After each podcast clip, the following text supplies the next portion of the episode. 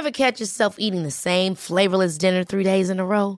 Dreaming of something better? Well, HelloFresh is your guilt-free dream come true, baby. It's me, Kiki Palmer. Let's wake up those taste buds with hot, juicy pecan-crusted chicken or garlic butter shrimp scampi. Mm. Hello Fresh. Stop dreaming of all the delicious possibilities and dig in at HelloFresh.com. Let's get this dinner party started.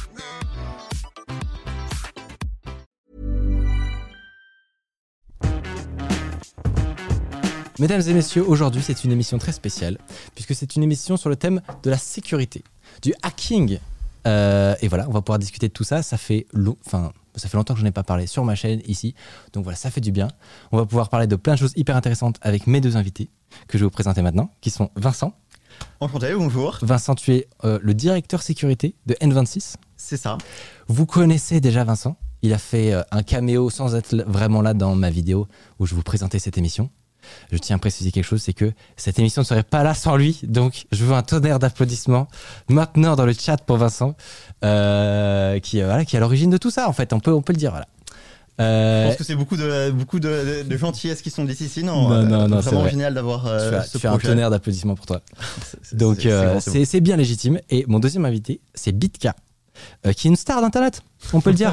Voilà. Pas vraiment. depuis, depuis ton passage, où ça? À Popcorn. Je pense que vous êtes beaucoup à l'avoir vu là-bas. Euh, il y a beaucoup de claps, toujours beaucoup de claps. Euh, Bitka, est-ce que tu peux nous, nous, expliquer ce que tu fais dans la vie, tout simplement? Bah Moi, je suis en partie chercheur en cybersécurité et en partie développeur d'outils open source pour nos amis les hackers. Ok. Donc, tu es un hacker gentil. C'est ça. C'est ce que j'ai vu sur la vignette Popcorn. voilà, je suis un white hat. Voilà, c'est ça. Et donc, euh, et donc tu es passé chez Popcorn pour parler de hacking, c'est quand même ouf. Ça, tu peux nous expliquer comment ça s'est passé Parce que euh, parler de, de, hacking sur les antennes euh, sur les antennes de, de, de les, les, plus, les plus publiques, quoi. C'est stylé, quoi. Alors en fait, mon coloc est le développeur de l'application Game qu'ils utilisent dans Popcorn euh, pour leur quiz. Et du coup, il était en relation avec le rédac en chef. Via coloc interposé, du coup. Voilà, via coloc interposé. On a eu le rédac en chef de... qui sont aussi amis de Popcorn de mon coloc. Et on a bu des bières. J'ai discuté un peu de ce que je fais dans la vie. Il fait, mais c'est trop intéressant. Euh, viens, viens, viens de Popcorn, trop bien. Bah, GG à toi, j'ai vu le passage, c'était excellent. Euh, je, pense que, je pense que la communauté était unanime pour dire que que, que tu as, un, montré une belle image de, de l'infosec. Donc, euh, donc, euh, donc ça fait trop plaisir. Bonne technique ça, le, le, colloque, je retiens pour les petits passages. Je vais vous présenter un petit peu quel est le programme de la soirée. On a je tiens à vous dire déjà qu'on a énormément de choses à, voir. C'est pas sûr qu'on arrive à, parler de tout parce que euh, c'est un gros morceau. Voilà. Euh, les thèmes de, euh, bah de, de, de, la cybersécurité, qu'est-ce que c'est être un hacker, qu'est-ce que c'est qu'est-ce que découvrir une, vulnérabilité, qu'est-ce que c'est contacter une entreprise pour la prévenir qu'elle a des, failles, comment les entreprises peuvent faire pour se protéger, qu'est-ce que c'est un bug bounty. Bon voilà, déjà, déjà, déjà, déjà, c'est déjà trop en fait. Donc il y aura, euh, il y aura des, sélections. On va essayer d'être le plus exhaustif possible. N'hésitez pas à poser vos questions au fur et à mesure, comme d'habitude, euh, si vous en avez. Euh, si vous en avez. et puis voilà quoi. déjà, truc que j'oublie de faire à chaque fois, mais c'est les petits call to action des familles. Je suis pas encore un streamer officiel. je me mets à l'exercice, voilà. Donc ne critiquez pas, mais n'hésitez pas à suivre cette chaîne, ok? Si vous voulez pas rater les prochains lives qui sont tous les mercredis à 20h, 20h05, 20h10, 20h30, ça peut arriver. ça peut arriver, surtout quand il y a Emmanuel Macron qui est en train de parler en même temps. Euh, et vous abonnez à la chaîne YouTube et allez euh, cliquer sur le petit lien qui passe dans le chat pour aller découvrir N26, notre, notre merveilleux sponsor, euh, sans qui rien ne serait possible, et dont l'ambassadeur est présent aujourd'hui, Vincent, Vincent avec qui on discute depuis un moment déjà. Ça fait combien de temps qu'on discute, qu'on discute ensemble? Je pense que ça fait à peu près deux ans quand tu avais contacté certaines des équipes euh, chez N26 et on, on, t'avait reçu pendant, euh, pendant quelques jours. on a fait un, un, peu visiter euh, les locaux. Je suis venu à Berlin. C'est ça. Quel, quel, quel, souvenir. Non, en vrai, j'ai, en vrai, j'ai, trop aimé. découvrir la ville, ça faisait, ça faisait très longtemps que je n'étais pas allé en Allemagne. Et puis, et puis voir tout de l'intérieur d'une, comment dit, une fintech? On dit ça, c'est une fintech, une, banque en ligne. Une banque de la finance, c'est ça? Fin, ça. Ouais. Il y a des fintechs qui ne sont pas des banques euh, et, vice-versa, qui offrent des, produits euh, financiers et autres. Mais nous, on est une banque en ligne, une banque qui, avec un agrément bancaire, une vraie banque. Voilà. Euh, donc ça veut dire que tu as un. Vous... Ah, c'est moi. Waouh. oui, donc ça, c'était la vidéo que j'avais fait quand j'étais venu chez vous. Et puis à ce moment-là, c'était, tu m'avais accueilli gentiment. Et on peut le dire, j'avais passé deux jours euh, à ta charge et tu m'as expliqué que des trucs comme ça pendant deux jours. Euh, c'est l'avantage de faire des vidéos sur YouTube, c'est qu'on avoir des profs particuliers. Euh, donc c'est cool, c'était sympa. Ouais. Ah, c'était excellent. Enfin, moi, ce que, ce que je recherchais, c'est de montrer que le fait qu'on peut ouvrir les portes d'une banque à, des personnes, qu'on doit évidemment faire un, peu attention, et, euh, et qu'il y a des choses sur lesquelles on peut discuter, et que euh, cette image de la banque qui est fermée, euh, Où on peut rien voir, secrets derrière et autres, c'est un peu superflu, et, on peut se poser des, vraies questions. Et, je pense, voilà, c'est un peu ces images-là, c'est de voir comment commence un paiement et où il finit, toutes les actions. C'est ça que j'ai découvert. Te montrer aussi des, logs de, quoi comment ça, marche exactement ces transactions C'est ça, en fait, moi je ne m'attendais pas à ça en venant. C'est, euh, je sais pas, tu, tu te réveilles pas le matin en disant euh, euh, je vais aller chez CIC, ils vont me montrer leur, leur backlog et, je vais regarder ce qui se passe dedans et comment tout marche et quels sont les outils, les, les technos qu'ils utilisent, comment quelle est leur sécurité. Une, banque qui, qui, parle de sa sécurité, tu vois, ça, ça, ça, craint normalement. Mais, mais là, en fait, moi je suis arrivé et clairement j'avais, alors dans, le, dans le respect du cadre légal bien entendu, c'est-à-dire que régulièrement, je devais. Euh, je, ne devais pas regarder certaines choses, etc. Mais c'était hyper intéressant d'aller de, vraiment loin dans, le, dans, le, dans les profondeurs. Et j'ai vu des trucs pas propres. Hein. J'ai vu des trucs dans le système, pas chez 26 bien entendu, mais dans le système bancaire, des, euh, des, des, outils, des technos, mais qui remontent à, à, années, euh, je sais pas, bah, au, moment où, où, où, les banques se sont numérisées. Quoi. Mais t'avais du, du, FTP, des, des, des, du scrapping euh, tous les jours. Du langage aussi, tu, tu vois de, plus en ouais. Et euh, mais après, ça fait les bonheurs de, de, certains chercheurs en, cybersécurité aussi, j'imagine. Ça me donne du taf, moi, tous ces vieux, tous ces vieux codes, euh, les gens les ont un peu oubliés. Et puis il y a aussi le côté, les banques. Finalement, il n'y a pas grand monde qui essaie de hacker des banques parce qu'il y a trop de risques et le s'assurer, c'est protéger. Enfin, c'est c'est un gros morceau. C'est pas, la, pas la meilleure technique. C'est bien dans les films, mais. mais dans la réalité, c'est pas les banques les, les plus, les, les, plus juicy, quoi. Je pense pas, non il y a aussi plein, plein, quand on regarde après dans, la banque, il y a beaucoup, beaucoup de, de, niveaux de sécurité. Ils font très attention à, que ce soit pas simplement, bah, j'ai trouvé une faille de, sécurité et, même si je l'exploite directement, je ressors avec l'argent. Il y a tellement de, niveaux opérationnels aussi derrière euh, qui vont plus loin que le technique et, euh, et on est très, enfin, c'est très, très contrôlé, très audité. Mm.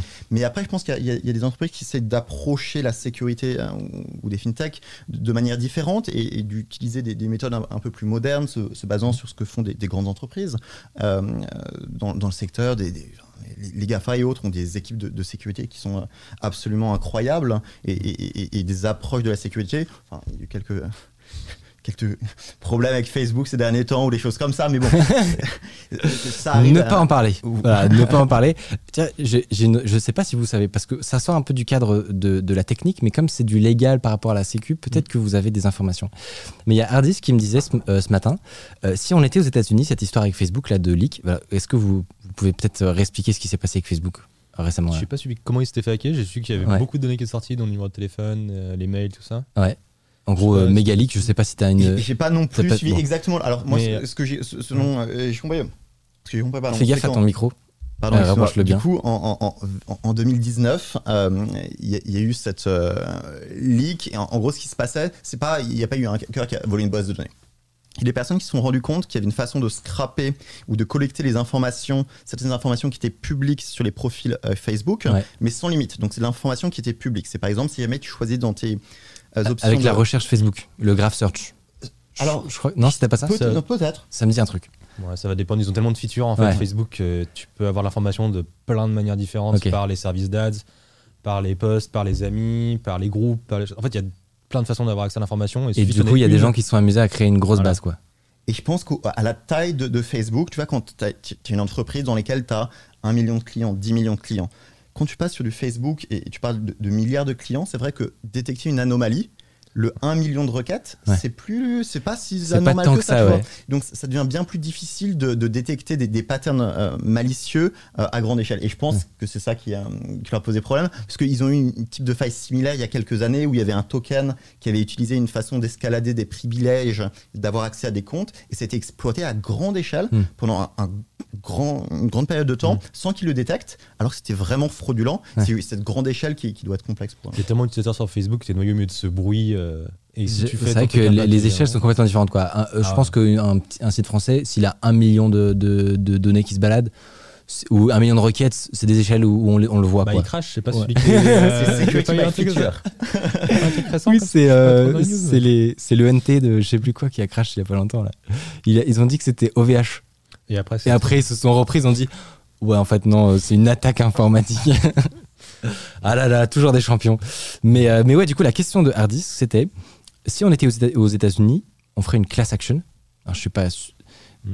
Et, et on- on- je sais pas si vous vous souvenez de Equifax et tous les, Ouais. les gros, les gros leaks, mais euh, tout le monde était payé, euh, était pas payé du coup, mais était dédommagé de, de, de, de, de, bah, de l'intrusion dans la vie privée que ça peut, ça peut représenter.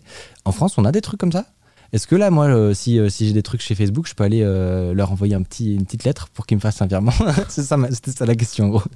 Non, vous savez pas Légalement, là, je pourrais pas te dire. Ouais, mais c'est intéressant, en vrai. Moi, ça m'intéresserait s'il y en a, en tout cas, s'il y en a bah, dans le chat Ouais. qui sont un peu plus juristes Tu et veux tout. aller gratter de la thune à Zuckerberg? Ouais, non, mais ça peut, voilà, si on peut, si on peut se mettre bien, un petit billet, tranquille. Moi, je, sans rancune.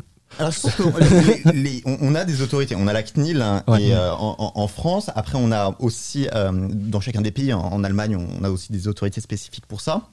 Et aussi, il y a le gendarme européen. hein. D'un point de vue européen, je sais que la façon dont la plupart des entreprises sont contrôlées, euh, j'imagine que euh, d'autres entreprises, ça, doit être euh, sûrement la même chose, où si jamais on traite les données de nos utilisateurs euh, de manière euh, pas légale, on va dire, on, on les garde trop longtemps, on ne classifie pas, on ne euh, quantifie pas, on ne justifie pas Mhm. la nécessité de procéder à ces données, et on donne cette information à nos utilisateurs, le gendarme va venir toquer à la, à la porte, et c'est très très strict. hein. Ouais. Euh, il n'y a pas longtemps, je crois qu'il y a une, je pas donner le nom de la boîte, mais une boîte qui a une, une faille de sécurité, je me demande si c'était pas Uber d'ailleurs, et qui a remonté Airbnb, pardon, Ouais. remonté la faille euh, de sécurité qui- qu'ils avaient eue, je crois 22 jours euh, après l'incident, et le, le gendarme venu toquer, leur dit euh, non non, tu dois déclarer c'est un incident de sécurité après trois jours s'il y a des informations des, des utilisateurs qui ont Ouais. été Et du Euh, coup, amende. et, et du coup, directement amende. Directement amende. Et les amendes peuvent aller très hautes. Et parce qu'on voit que dans certains pays, même, c'est du pourcentage, pas du, euh, pas que du profit, mais sur le. Euh, sur le. en- Chiffre d'affaires chiffre d'affaires. Euh, sur le chiffre Et d'affaires. là, ça peut chiffrer. euh, Et ça quand- surtout quand tu t'appelles haut. Google, euh, ça peut être vraiment vénère. Ou. One and One, One and One, Ouais. peut-être que vous, vous avez entendu parler de cette, cette boîte d'in- d'infos, de télécom et autres, qui ont eu ça, euh, ça s'est passé il y a, il y a deux ans, et c'était euh, l'ordre de millions d'euros, et c'est très bon, moi, je Oui, oui, ça, fait que ça devient plus juste un, un ticket euh, que tu peux acheter pour, euh, pour, pour contourner la loi. Parce que euh, quand tu as la taille de Google, 2 millions, c'est c'est un ticket de métro. Quoi. Tu rentres pour, euh, pour bypass le système. C'est euh, tranquille. Par contre, je pense pas que l'amende elle te revienne chez toi. Si toi tu viens de te plaindre demain à dire Ouais, euh, Facebook, c'est est ça le problème. Je suis pas sûr qu'en France tu puisses. euh, Dommage. C'est dommage ça. Parce que moi, ouais, vraiment, je, je suis pas contre. quoi. L'argent, c'est génial. Euh, première question toute simple. Est-ce que vous pourriez me définir ce que c'est le hacking? C'est quoi un hacker?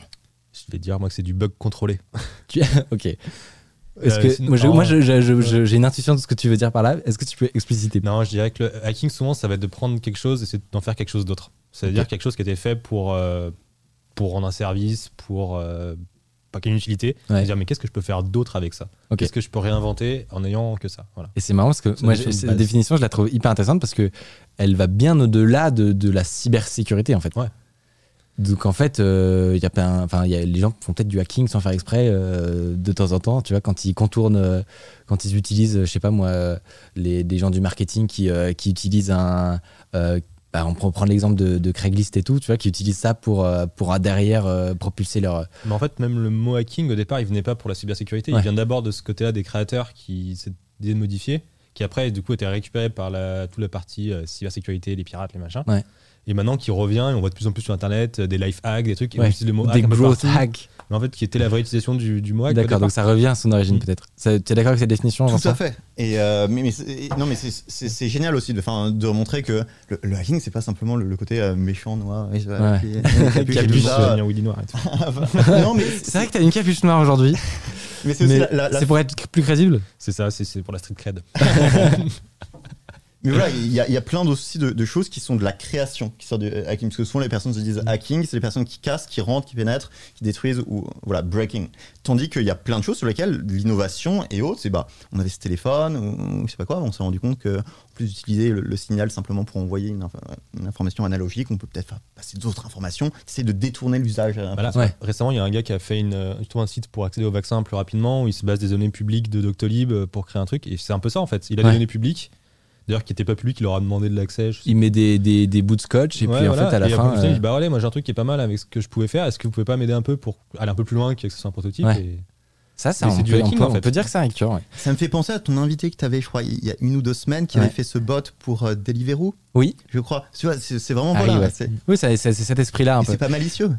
Euh, Il y, a, hum, y a un autre terme qui est hyper connu du grand public dans euh, tout- toujours ces trucs-là, mystique, euh, euh, hacking, euh, dark web, machin, c'est white et black hat. Alors ça, moi, vraiment, c'est j'en ai entendu par- parler que via des gens, c'est-à-dire que j'ai jamais vu discuter avec un professionnel qui m'a parlé de ces choses-là, tu vois. C'est toujours, c'est un terme qui apparaît, j'ai l'impression, que dans la pop culture et qui est utilisé par presque personne en réalité, j'ai l'impression. Qu'est-ce que ça veut dire? D'où ça fait, vient ce truc? En fait, c'est pour dire juste euh, légal ou illégal, mais c'est des termes qui servent pas vraiment Ouais, parce ça, que personne va se revendiquer Black Hat. Et de toute façon, c'est juste dire ouais, c'est bah, c'est un criminel. Après, il utilise la cybersécurité. Donc en gros, c'est chapeau blanc, chapeau noir, chapeau blanc, je suis gentil, chapeau noir, voilà, je suis méchant. Et il y a des gens qui disent qu'ils sont au milieu. Et du En coup, c'est des grey hats. Ouais, tu peux définir ça en fait si t'es pas d'accord avec ton gouvernement et que tu fais quelque chose qui est interdit par eux, mais que tu estimes que tu as le droit euh, parce que éthiquement Ok. ça va être ça, tu vas. Si par exemple tu suis ta morale, mais que ta, mais que ta morale euh, outrepasse le légal. lois, Ça serait du dirais. ok. C'est pas Mais ça, ça va être à l'appréciation de, Ouais, de c'est un peu des termes. C'est un peu des termes fourre-tout, j'ai l'impression. ouais. Ah, et enfin, je pense que ce que tu disais aussi Ouais. au niveau de la loi, as, de temps en temps, tu es mis dans une situation où tu trouves quelque chose, où tu es encouragé à essayer de trouver quelque chose qui ne va pas. Et en fait, par défaut, sans faire exprès, tu as, tu as trop utilisé tes accès. Tu bah, avais l'arrêté Bluetooth, je crois, Oui, qui, est, ouais. qui- qui est très connu, qui était euh, comment est-ce qu'on. À partir de quand on dit que c'est quelque chose qui est malicieux et qu'on dit que ça a été quelque chose qui doit être. euh, Alors si je me souviens bien, lui c'était euh, avec des recherches Google. Google. Ouais. C'est-à-dire que vraiment il était à base de moteur de recherche, il tombe sur une page web ça. qui était sur un serveur dont les propriétaires ne voulaient pas, euh, enfin, qui, qui pensaient euh, que, ils pensaient que c'était des données privées. Et du coup, il a été condamné pour ça, si j'ai compris. Ce qui a été sanctionné, c'est pas le fait qu'il ait eu accès, c'est qu'il soit maintenu. Et c'est vrai ça, c'est Ah la notion de se maintenir dans le système, alors qu'il n'y avait pas besoin d'être maintenu dans le système pour Ouais. remonter le problème. Et c'est là où, où ça devient, que, comme je dis, il n'y a, pas, ouais, ça veut dire très peu de choses. Pour, pour moi, un, un black hat, c'est vraiment le côté, comme tu dis, c'est criminel, et tu vas utiliser, et même l'intention est purement criminelle Mm. derrière. L'intention est importante, je pense. Oui, tout à fait. L'intention est, même dans les jugements lég- Ouais. légal, l'intention est énormément a beaucoup d'importance. Vraiment. Et, et je pense surtout aussi, de temps en temps, c'est un peu blessant quand tu as des chercheurs tu vois, qui, qui essaient vraiment, ils ont une bonne attention, ils essaient de tout faire. Et la loi est pas vraiment de leur côté, parce que c'est lois qui sont euh, de temps en temps un peu vieilles et autres. Et d'être mis dans une situation où tu dois acter, tu as l'impression de faire des choses qui sont un peu illégales, alors que non, tu essaies de- faire le mieux avec l'information que tu as et ce qu'on qu'on t'explique. Et je crois que l'ANSI, euh, aussi à ce sujet-là, l'ANSI s'est mis à supporter un peu ce genre d'initiative en permettant à des personnes qui étaient mises dans des situations où ils avaient peur de remonter une faille, en les autorisant à remonter ces failles directement à l'ANSI ou au COSI, et que le COSI, après, allait s'occuper de contacter l'entreprise. On, le- on le fait ça par exemple avec YesWeHack, on a un service euh, Alors, est-ce que tu peux nous expliquer, tu as mentionné Yes, Yes Hack. Alors, Ouais, c'est l'occasion de- d'expliquer aussi ce que tu fais. euh, Alors, YesWeHack, dans la vie. une plateforme de bug bounty. Euh, le bug bounty, qu'est-ce que c'est? Ça va être en fait de mettre en relation des hackers et des entreprises. Les entreprises veulent se protéger, les hackers ils veulent hacker des trucs et ils veulent faire de l'argent avec ça. Ouais. Et du coup, de dire bah voilà, venez nous hacker, nous on est open avec ça. Et si vous trouvez des bugs, on vous récompense, on vous file des sous. Ok. Et ça se passe comme ça. Et nous, Pour on, ceux est, qui, on est là qui pour connaissent Corben, euh, c'est notamment, euh, bah, il est à l'origine du truc. ouais, voilà. Euh, et, et donc à Yes We Hack, pardon, je t'ai coupé. C'était pour oui, on a un service qui s'appelle Zero Disclose qui permet de remonter des bugs anonymement. D'accord. Et nous, on s'occupe de faire le lien après et on signe tout ça. On, laisse la propriété du bug au hacker Ouais. sans de- pour autant donner l'identité. Après, souvent, ils se mettent en relation parce qu'il n'y a pas de Ouais. problème. Mais Mais cette relation-là entre entreprise et hacker qui trouvent des, des, des failles, je la trouve hyper intéressante. Je pense qu'on pourra revenir dessus parce que c'est un, un pavé, quoi. Il y a, il y a énormément de choses à dire. On aura, c'est sympa parce qu'on aura à la fois le côté plus marque. Chez N26, il y a un bug bounty, donc tu vas pouvoir nous raconter un peu comment ça se passe toi à côté, bah, à côté entreprise où tu, tu, tu autorises quand même à des, à des hackers à, à trifouiller ton, ton produit. Donc, euh, c'est quand même un truc spécial à raconter.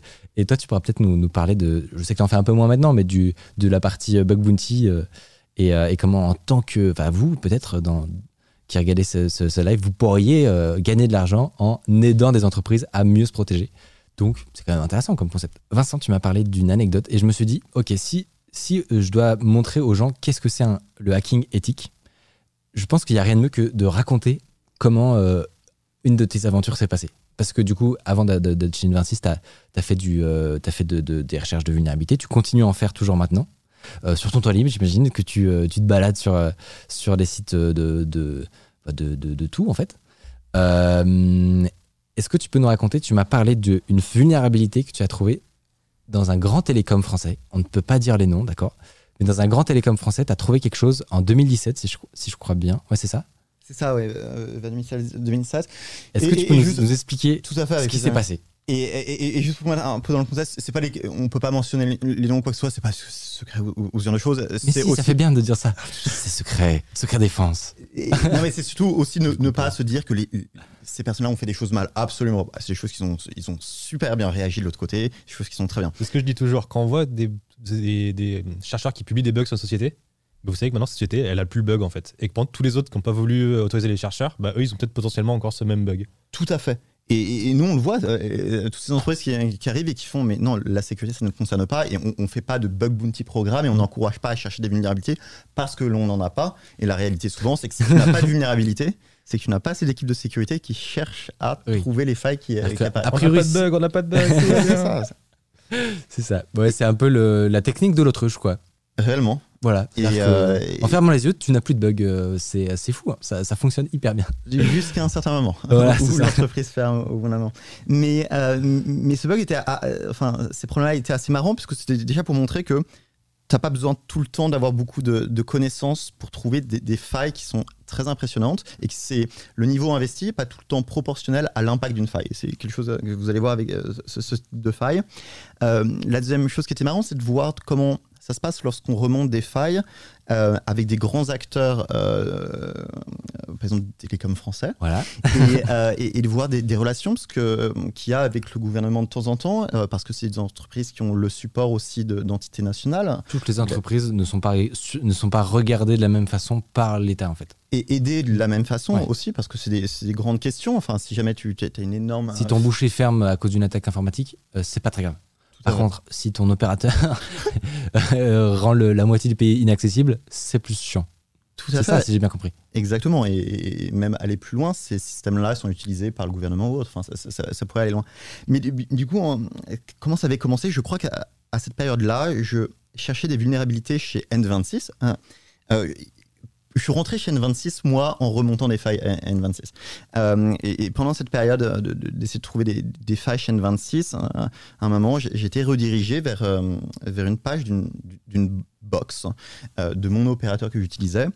Et, je trouvais ça un peu bizarre parce que j'essayais d'a- d'accéder à une URL d'un domaine de N26 et moi, ça me redirigeait vers la, la page d'une de mes de ma box et, et j'arrivais pas à comprendre. Et du coup, en, en regardant un peu plus loin, je me suis rendu compte que oh, tiens, cette, euh, ce domaine-là redirigeait vers euh, une adresse IP de mon réseau local de, de, de chez moi. Euh, à partir de là, je me suis dit, ben, c'est quand même Donc en fait, si, si- si juste pour bien sûr, hein, mais tu avais une page de connexion d'une box dans ton réseau local. exactement. Et Alors que c'était pas, C'était pas ma box. C'était pas ta box. C'était pas ma box. C'était du, du, du même opérateur, euh, mais pas, pas la mienne. Et tu as du mal un peu à, à réagir sur ça. Tu essaies de, de- de penser à toutes les autres possibilités Oui. parce que ça serait trop gros. Si tu, bah, Bah, donc, tu, tu, tu es pas censé accéder aux, aux box de. Ça, parce que ça veut concrètement, ça veut dire que soit t'as ton voisin qui s'est ramené avec sa box, qui s'est branché, qui a fait toc toc chez toi, qui s'est branché, soit il y a un gros gros bug quelque part. C'est ça. Et, et- et surtout, tu dis c'est pas possible hein, que, que ce genre de gros bug arrive et ne soit pas détecté dans des entreprises qui, qui soient si grosses. Et, euh, et au final, si, euh, ce, bug était présent. Et en fait, euh, alors je, je sais pas si euh, notre euh, personne amazing de la, de C'est Gabin, c'est Gavin son nom. euh, Ga- arrive à mettre un, un des. J'ai dessiné un, un petit schéma pour essayer de, de pointer les, les- les essayer- essayer les éléments, il n'y a, aucun souci. Incroyable. Ah, super. Voilà. Donc, en gros, ce que, ce que j'essaie de vous montrer, c'est que vous, vous êtes chez vous, vous avez le, laptop tout en bas à droite. Et ça, c'est- votre ordinateur quand vous êtes connecté chez vous à votre Wi-Fi de votre, box. Et après, il y a la box. Et vous voyez que vous avez des adresses IP, enfin, vous connaissez sur euh, des adresses IP qui sont similaires. Ça, c'est où Mais votre box, euh, chez votre opérateur, elle fait aussi partie du réseau de votre opérateur. Donc, il y a plein de box qui sont aussi toutes connectées au, on va dire, routeur du télécom. C'est énormément vulgarisé, ce genre de choses, mais il n'y a pas de souci. Et j'ai mis en vert ce qui est normal. Ce qui est normal, normalement, c'est vous, vous parlez de votre ordinateur à votre box, et de votre box, elle part au routeur du télécom, puis ça va sur Internet. C'est le chemin vert. Et ça, c'est tout à fait normal. Ouais. Mais ce qui n'est pas censé être normal, c'est que vous, vous puissiez partir de votre ordinateur, parler à votre box, et après, via le routeur du télécom, parler aux autres box de tous les clients. Et quand c'est un gros opérateur, vous regardez combien, enfin, c'est c'est des millions. Parce que pour, pour les gens qui sont peut-être pas hyper calés en réseau et tout. Pardon. oui. Non, non, non, mais c'est normal. C'est, justement l'intérêt, c'est de pouvoir euh, rentrer un peu dans les détails. Pour les gens qui sont pas hyper calés en réseau, là, ce que tu appelles un réseau ou un sous-réseau, c'est imaginez votre Wi-Fi chez vous. C'est-à-dire que euh, vous pouvez discuter avec tous les appareils qui sont dans votre réseau. C'est, euh, un espace, euh, c'est un espace clos. donc il y a une notion de, de, de, de privé aussi. C'est-à-dire que vous pouvez accéder à votre imprimante qui est connectée à votre Wi-Fi, mais le voisin ne peut pas. C'est l'avantage. Sinon, il va imprimer des trucs. C'est pour ça qu'on met pas de mot de passe sur nos imprimantes, parce qu'on se dit que sur notre réseau, a priori, il y a que nous. Il y Exactement. a plein de choses. normalement, euh, normalement, un réseau, c'est c'est censé être voilà, son, son domaine, euh, Mm. son petit jardin. Quoi. Donc, ce que tu es en train de- de- d'expliquer, si j'ai bien compris encore une fois, c'est que tu peux sortir de ton jardin et aller dans le jardin du voisin. et de beaucoup, beaucoup de jardins, de beaucoup, beaucoup de voisins. Et, euh, et, et on parle de, de l'ordre de, de millions, tu vois. Et le problème, c'est Oui, quand c'est beaucoup ça. commence à taper à, à- à la porte et, et- aussi à, à chercher là, euh, tu te rends compte, mais attends, je suis sur mon réseau, parce que c'est du réseau local, en fait, tu, tu es pas sur Internet, donc tu es un peu, tu sais pas si c'est chez toi ou chez quelqu'un d'autre, hein, en vrai. Et euh, il n'y a, pas que- y a pas que des box à, à ce réseau d'un grand télécom, il y a aussi ces serveurs, il y a beaucoup de choses. Et, et c'est là où tu commences à voir l'impact et l'importance de ce genre de choses. Et euh, de temps en temps, quand tu es mis dans des situations comme ça, euh, c'est là où ça devient intéressant, on, on va dire, de la façon dont, comment est-ce que tu remontes euh, ce genre euh, de faille à un, grand télécom en te protégeant, euh, en faisant attention à, ne, ne pas faire peur de l'autre côté. Ouais, Parce que là, si je- si- si- chronologiquement, Oui. tu découvres ça. Déjà, si, pour préciser quelque chose, tu, là pour l'instant, tu peux accéder à l'interface de. Tu as accès au routeur des voisins. Est-ce que pour autant, en gros, c'est comme si tu étais à, à- à la porte de leur jardin? Ouais. Tu peux toquer. Est-ce que pour autant, tu pouvais rentrer dedans et euh, aller te connecter sur l'imprimante, par exemple On prenait l'exemple de l'imprimante? Alors, on, on a fait des tests, mais absolument pas avec C'est là où on fait très attention. hein. Du coup, je me suis Ouais. dit, mais est-ce que tu fais très attention? Tu ne veux pas faire des choses illégales. Bien sûr. Euh, tu ne veux pas euh, accéder à- aux informations de n'importe qui. Tu ne veux surtout pas avoir d'informations personnelles. Voilà. Euh, et du coup, je me souviens, on, on faisait des tests avec des personnes qui avaient, que, que je connaissais, des amis, qui m'autorisaient, euh, même opérateur, et qui m'envoyaient un email en m'autorisant euh, sur le papier, je t'autorise à, à regarder euh, cette chose-là. Au moins, et j'avais pas de problème. Ah, c'est hyper malin. J'avais pas pensé ça. Je me suis dit, mais comment le pauvre, comment il va faire? Il est, au, il est sur le point de découvrir un truc de ouf et euh, il est- bloqué par un truc légal. C'est Et ça. en fait, et en fait, t'as trouvé. T'as trouvé un moyen. Bah, D'avoir euh, l'autorisation de, de, D'un de pote. faire les tests et de trouver, oui, il y a des choses à démontrer, mais du coup, après, tu, c'est un peu théorique dans le sens où tu, tu vas essayer chez deux, trois personnes qui t'ont autorisé. Mais après, Mais tu, tu en déduis que c'est les millions, possible ouais. chez, chez les millions, ou pas chez J'espère. les millions, mais d'autres.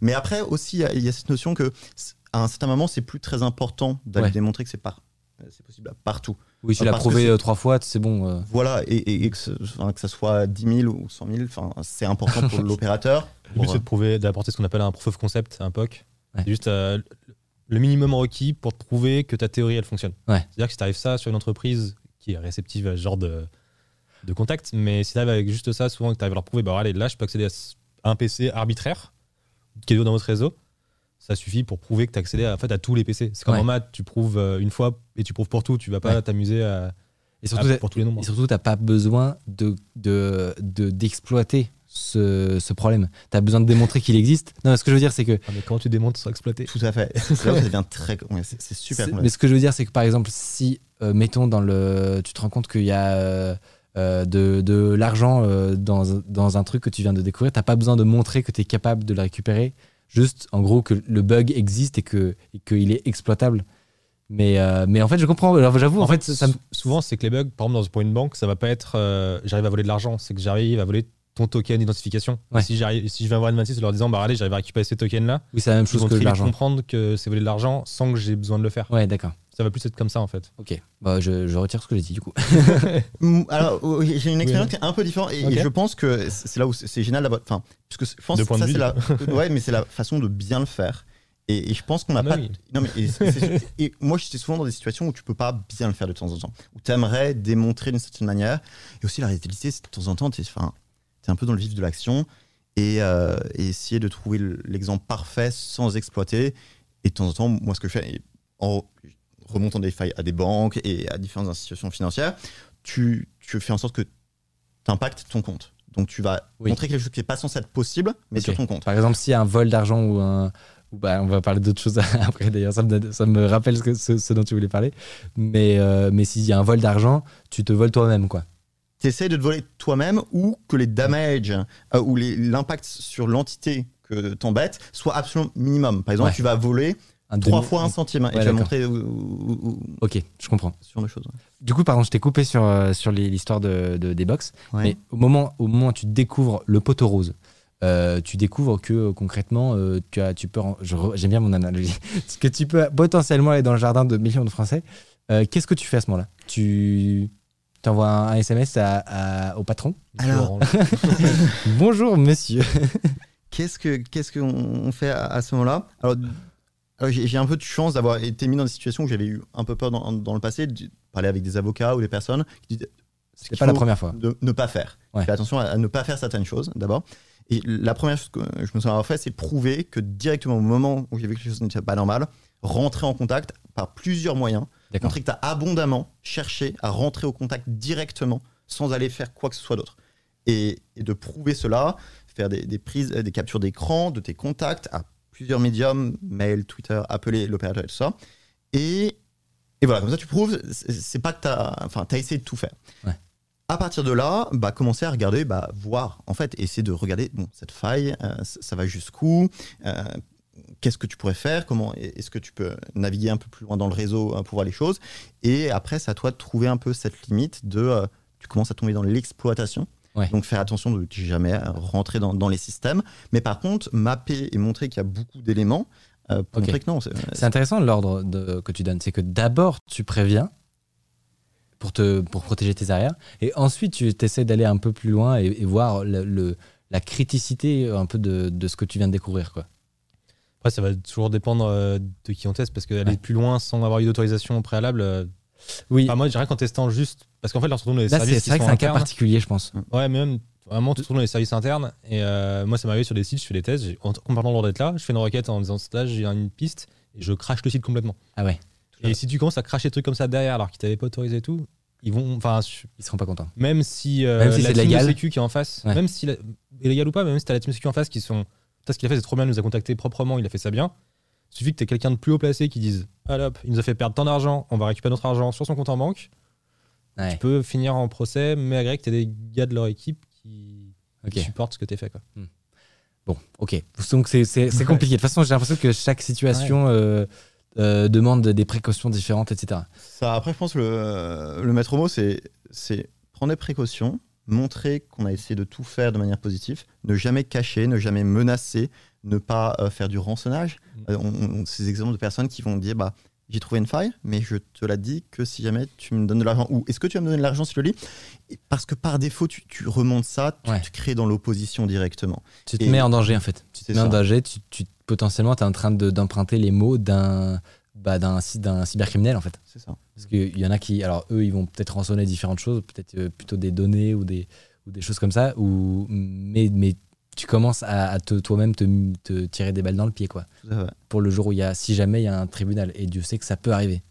Il y a aussi euh, la notion de à quelle vitesse tu vas reporter ton bug. Tu peux avoir retrouvé ton bug et dire je le reporte aujourd'hui, j'attends une semaine. Le problème, Ouais. c'est plus t'attends. Si c'est eux qui, vont, qui te voient avant que tu sois signalé, vont Oui. dire ok, mais pourquoi vous n'êtes pas signalé ah, jusqu'à avant ou Ouais, d'accord.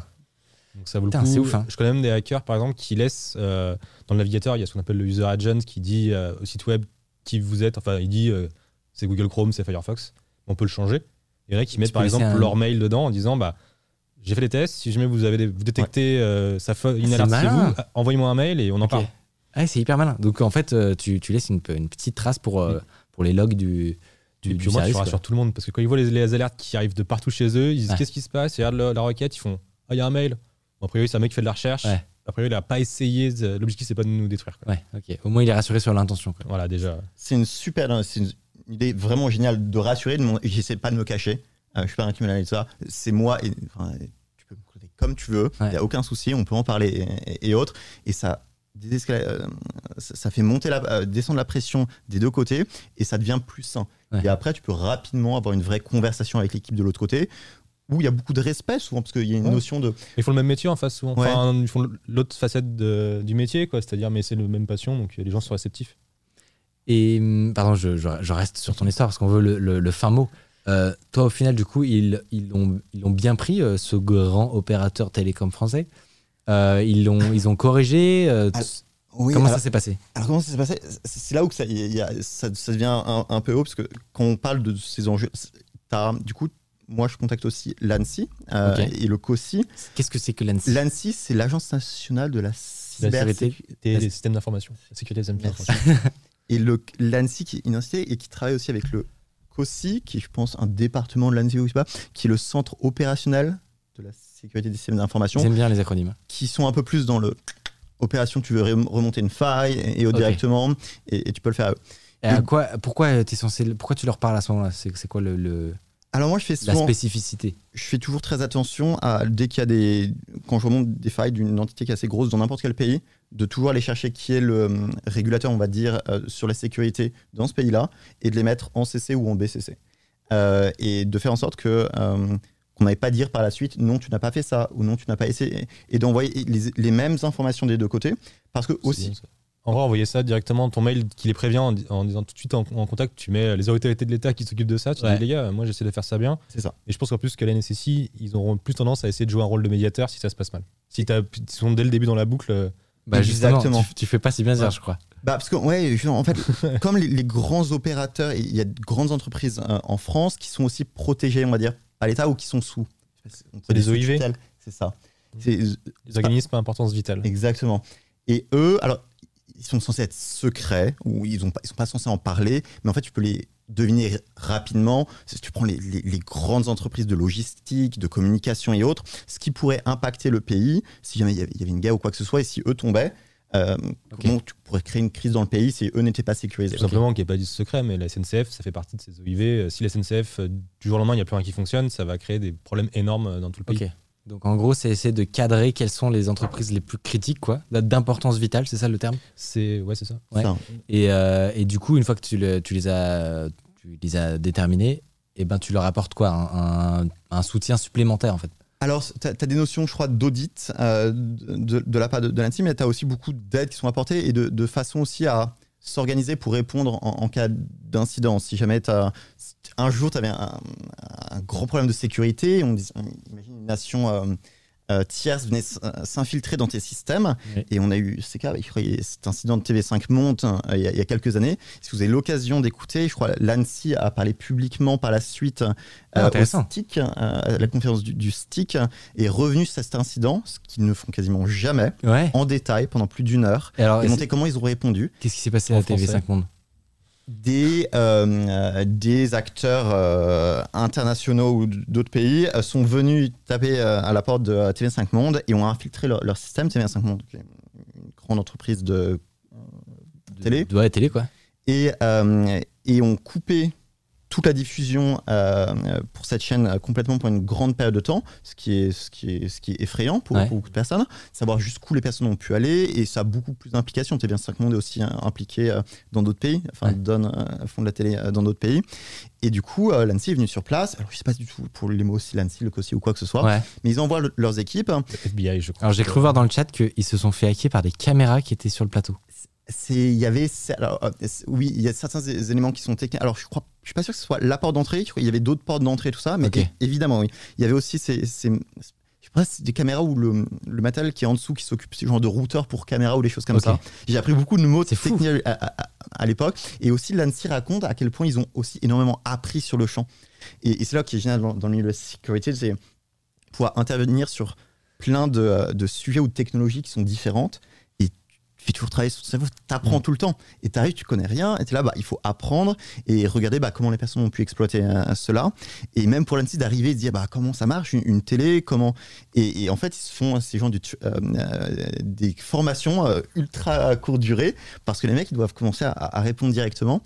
Et voilà, donc euh, l'ANSI, quand elle travaille avec euh, ses OIV, euh, j'imagine encore, euh, il y a des choses qui sont documentées hein, dans, dans- dans des textes de loi à, à ce niveau-là. Faire en sorte que ces OIV leur donnent une cartographie de leur réseau, euh, maintenue régulièrement à jour. Comme ça, si jamais l'ANSI doit intervenir, qu'ils savent directement où aller ou puissent comprendre euh, les différents systèmes quand ils marchent, mais aussi pour les aider, de les forcer à avoir certaines politiques de sécurité en place euh, et autres. Ok. Et du coup, Je, je me, je me dis quand, honnêtement, je- je- j'essaie de me mettre à la place de quelqu'un qui, qui nous écoute parler. Peut-être qu'on peut avoir l'impression que, y a une, qu'au limite, vous êtes parano en fait à, à, à vous, à protéger vos arrières, à réfléchir autant au légal, etc. Et qu'au fond, vous, vous, vous voulez que le bien des entreprises, vous, leur apportez, vous le- les aider à, avoir une meilleure sécurité, à corriger leurs failles. Pourquoi est-ce que vous êtes, pourquoi est-ce que vous faites autant attention? En fait, on fait pas autant attention parce que. on- Enfin, du moins pour moi, c'est parce que je vais rarement chercher sur des sites où j'ai pas le droit dès le départ. Ouais. Donc, déjà, ça t'enlève toute cette angoisse-là. Donc, tu dis là, été autorisé. C'est eux qui m'ont, sont venus me chercher pour me demander Ouais. des peinards. Ok. C'est aussi Mais- une autre solution. Y a- bon, c'est effectivement le. Du coup, tu es en train de parler de plutôt de bug bounty Ouais, ou de Bounty, mais même après, il y en a où, sans parler de Bug Bounty, il y a des sites. euh, je sais pas si pour les développeurs web, ils connaissent peut-être le human.txt Ouais. qui va dire aux, euh, aux- le aux moteurs de recherche vous avez le droit de fouiller ça, pas ça, etc. Ça, c'est pas indexable. Il y a le security.txt. security.txt qui fait la même chose. Il y a pas mal de sites qui l'ont. Pas assez. En gros, c'est un moins- petit fichier quoi où euh, Ouais, il y a gros, écrit quoi dedans contacts, le minimum, je crois que c'est un mail ou un truc comme ça. Et l'idée de dire, c'est si vous trouvez un bug, nous, on est open à ce genre de choses, contactez-nous, c'est là le contact. Ok. Et à partir du moment où il y a ça, en fait, déjà, tu peux te permettre de dire, je vais tomber sur un interlocuteur qui va comprendre ce que je vais vouloir lui dire. Ça te rassure en tant que, Ouais, je me dis, en face, il... que hacker. Ouais, tout simplement. Bah, dis- c'est clair. Parce que je- moi, ce que, ce que, je, ce que je trouve intéressant, c'était de- d'expliquer aussi que toutes les entreprises ne le prennent pas comme ça. Toutes les entreprises ne le prennent pas bien. J'aurais pas été serein avec ton histoire d'opérateur. Oui, j'ai eu très peur. hein. Sur, sur le Ouais, coup, ouais. je me sens au même moment parler d'un point de vue légal à, à d'autres personnes. Et C'est paradoxal parce que tu, tu viens de trouver un truc de ouf et tu probablement tu vas corriger un, tu vas aider à corriger un bug qui aurait pu être fatal pour énormément de Français quoi. Mais- m'expliquer aussi. Mais c'est ça, au moment où tu le découvres, tu as ce côté, waouh, je, là, on me- je mets le doigt sur un truc chaud, quoi. Moi, je me souviens, il y avait quand même une petite partie qui, qui me réconfortait aussi au moment où, où ça s'est passé, c'est que il y avait cette notion que toutes les machines auxquelles on avait accès étaient sur mon réseau local. C'était sur du... donc ils avaient un peu fait merder l'internet. Enfin, ils n'avaient pas compris comment. Non, c'est pas mais c'était un peu le réseau. C'est un peu dans ta maison. Ouais. J'allais pas en dehors de mon. Après, c'est eux qui sont ouverts à, à chez moi. Tu vois, c'est un peu ça. J'allais pas sur internet. Donc, Ouais. et c'est normal. Et tu as accès aux choses sur ton réseau local. Et j'avais d'autres machines, moi, sur mon réseau local, qui étaient euh, des IP qui étaient euh, à peu près similaires.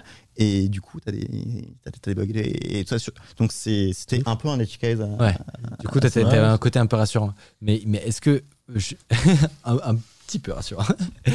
Mais est-ce que vous avez des, vous vous souvenez de- d'exemples de, de choses comme ça où des entreprises étaient peut-être moins accueillantes à ce genre de- d'informations? Euh, Est-ce que, enfin, est-ce que, est-ce que ça se passe à chaque fois euh, bien ou en fait euh, la boîte te dit bah merci pour le bug, c'est très gentil, euh, à bientôt. Est-ce que parfois c'est différent? J'ai pas l'anecdote directement, mais l'histoire un peu d'Hollywood de euh, tu finis en prison à cause du hacking et ensuite euh, l'État vient te chercher et te propose de travailler pour eux. Ouais. Sauf que s'ils viennent te chercher en prison, ils vont pas te faire travailler pour euh, des 100 et des 1000. hein. Ouais, et en priori, plus, ça n'arrive pas parce que ils ont tout intérêt à avoir des, des personnes éthiques dans Ouais. leurs équipes. Et euh, si tu as déjà fini en prison, bon, à part si c'est pour un cas comme ça où c'était improbable, euh, Où tu t'es, c'est Un toi qui t'es fait pré- prendre au piège. Mais en fait, tu ouais, finis t'as- pas en prison à ce moment-là. Mais en fait, t'as as, plein de boîtes qui souvent, euh, au lieu de, de, de, de remercier, euh, collent un procès. Moi, j'ai des, euh, ça m'est arrivé plusieurs fois et c'est pour ça que je fais attention hein, d'avoir. Parce que, alors, moi, où je suis un peu différent, c'est que je m'amuse souvent. Vincent à a eu reporter 15 procès. Non, mais. euh, mais, 12. mais j'ai- je 11. souvent des, des failles et je m'intéresse surtout aux banques, moi. Et, euh, et, et- et surtout des banques de temps en temps qui n'ont pas de bug bounty programme. Peu, peu de banques ont des bug bounty programme en, en réalité ou des fintechs qui n'en ont pas pour aussi les encourager à s'ouvrir plus à la sécurité Ouais. et souvent à la suite de ça ouvrent leur bug bounty programme Ah, font un, plaisir, un ça. programme de, de, de responsable Disclosure. disclosure. Ouais. Et, euh, mais oui, j'ai été euh, accueilli de temps en temps avec des emails de, euh, du service légal ou d'avocats de, de personnes de l'autre côté ou de coups de fil en disant bonjour, est-ce que tu, tu pourrais venir et, et les personnes se présentent, blablabla, c'est, euh, avocat, blablabla, de l'autre côté, euh, directeur de je sais pas quoi. Donc, monsieur, euh, monsieur, mon nom de famille, qu'avez-vous fait exactement? Et tu sens qu'ils sont là pour essayer de prouver le fait que tu as fait quelque chose de mal. Ils font et t'as des de temps en Donc, temps, quand c'est- t'arrives, t'es reçu par un avocat qui te demande d'expliciter très concrètement ce que t'as fait. pendant un, un conf call alors que la personne disait euh, on va te mettre en contact avec les équipes techniques et tu vas Oui, effectivement, c'est assez louche. ah mais c'est très- et, et le pro... et j'ai quand même vu aussi moi beaucoup de changements dans la façon où j'ai je remonte ces failles je sais qu'à l'époque j'étais assez euh, très technique directement non il y a la faille là tu fais ça exactement et, et ça mène à ça et, et tu peux détruire enfin non ça a cet impact et j'ai énormément changé mon, mon approche en, en mettant en tête que la personne qui va sûrement recevoir ces, ces premiers emails, ça va être une personne qui a aucune idée du côté technique. Et elle, la première chose qu'elle a, elle a, elle a peur de est-ce qu'il y a un hacker qui essaye de pénétrer dans nos systèmes et qui va aller sur euh, Twitter parler de ça et l'image de la marque va tomber? Les personnes ont peur au début. Donc si jamais tu enlèves directement, tu, euh, tu mets beaucoup de contexte, de belles phrases qui expliquent ce qui s'est passé exactement. Tu ne parles pas de... Je suis un hacker, cœur, cœur, cœur, cœur. Non, mais souvent, je vous aime. Si t'as pas Euh, déjà un mail security at la boîte et que Ouais. c'est juste euh, contact, pour ce que tu fais, c'est que t'expliques pas le bug. Est-ce que vous avez quelqu'un de la sécurité avec qui je peux, je peux échanger? Ah ouais. Parce Ça que va régler beaucoup pour de pas problèmes. freak out euh, Ouais, c'est plus simple. la nana de la com. ou- ok, je, Et t'évites de parler d'encryption. Enfin, tu vas pas utiliser de l'encryption PGP ou... euh, Ouais, ouais. Tu ou- parles pas de, de trucs trop. Et tu t'essaies, enfin, et t'essaies pas de, de faire toutes les choses, disant, oui, mais la sécurité, on fait ça comme ça et autres, euh, ou c'est c'est crit- Non, tu, tu dis, bah, Ever catch yourself eating the same flavorless dinner three days in a row? Dreaming of something better? Well, HelloFresh is your guilt-free dream come true, baby. It's me, Kiki Palmer. Let's wake up those taste buds with hot, juicy pecan-crusted chicken or garlic butter shrimp scampi. Mm. Hello Fresh. Stop dreaming of all the delicious possibilities and dig in at HelloFresh.com. Let's get this dinner party started.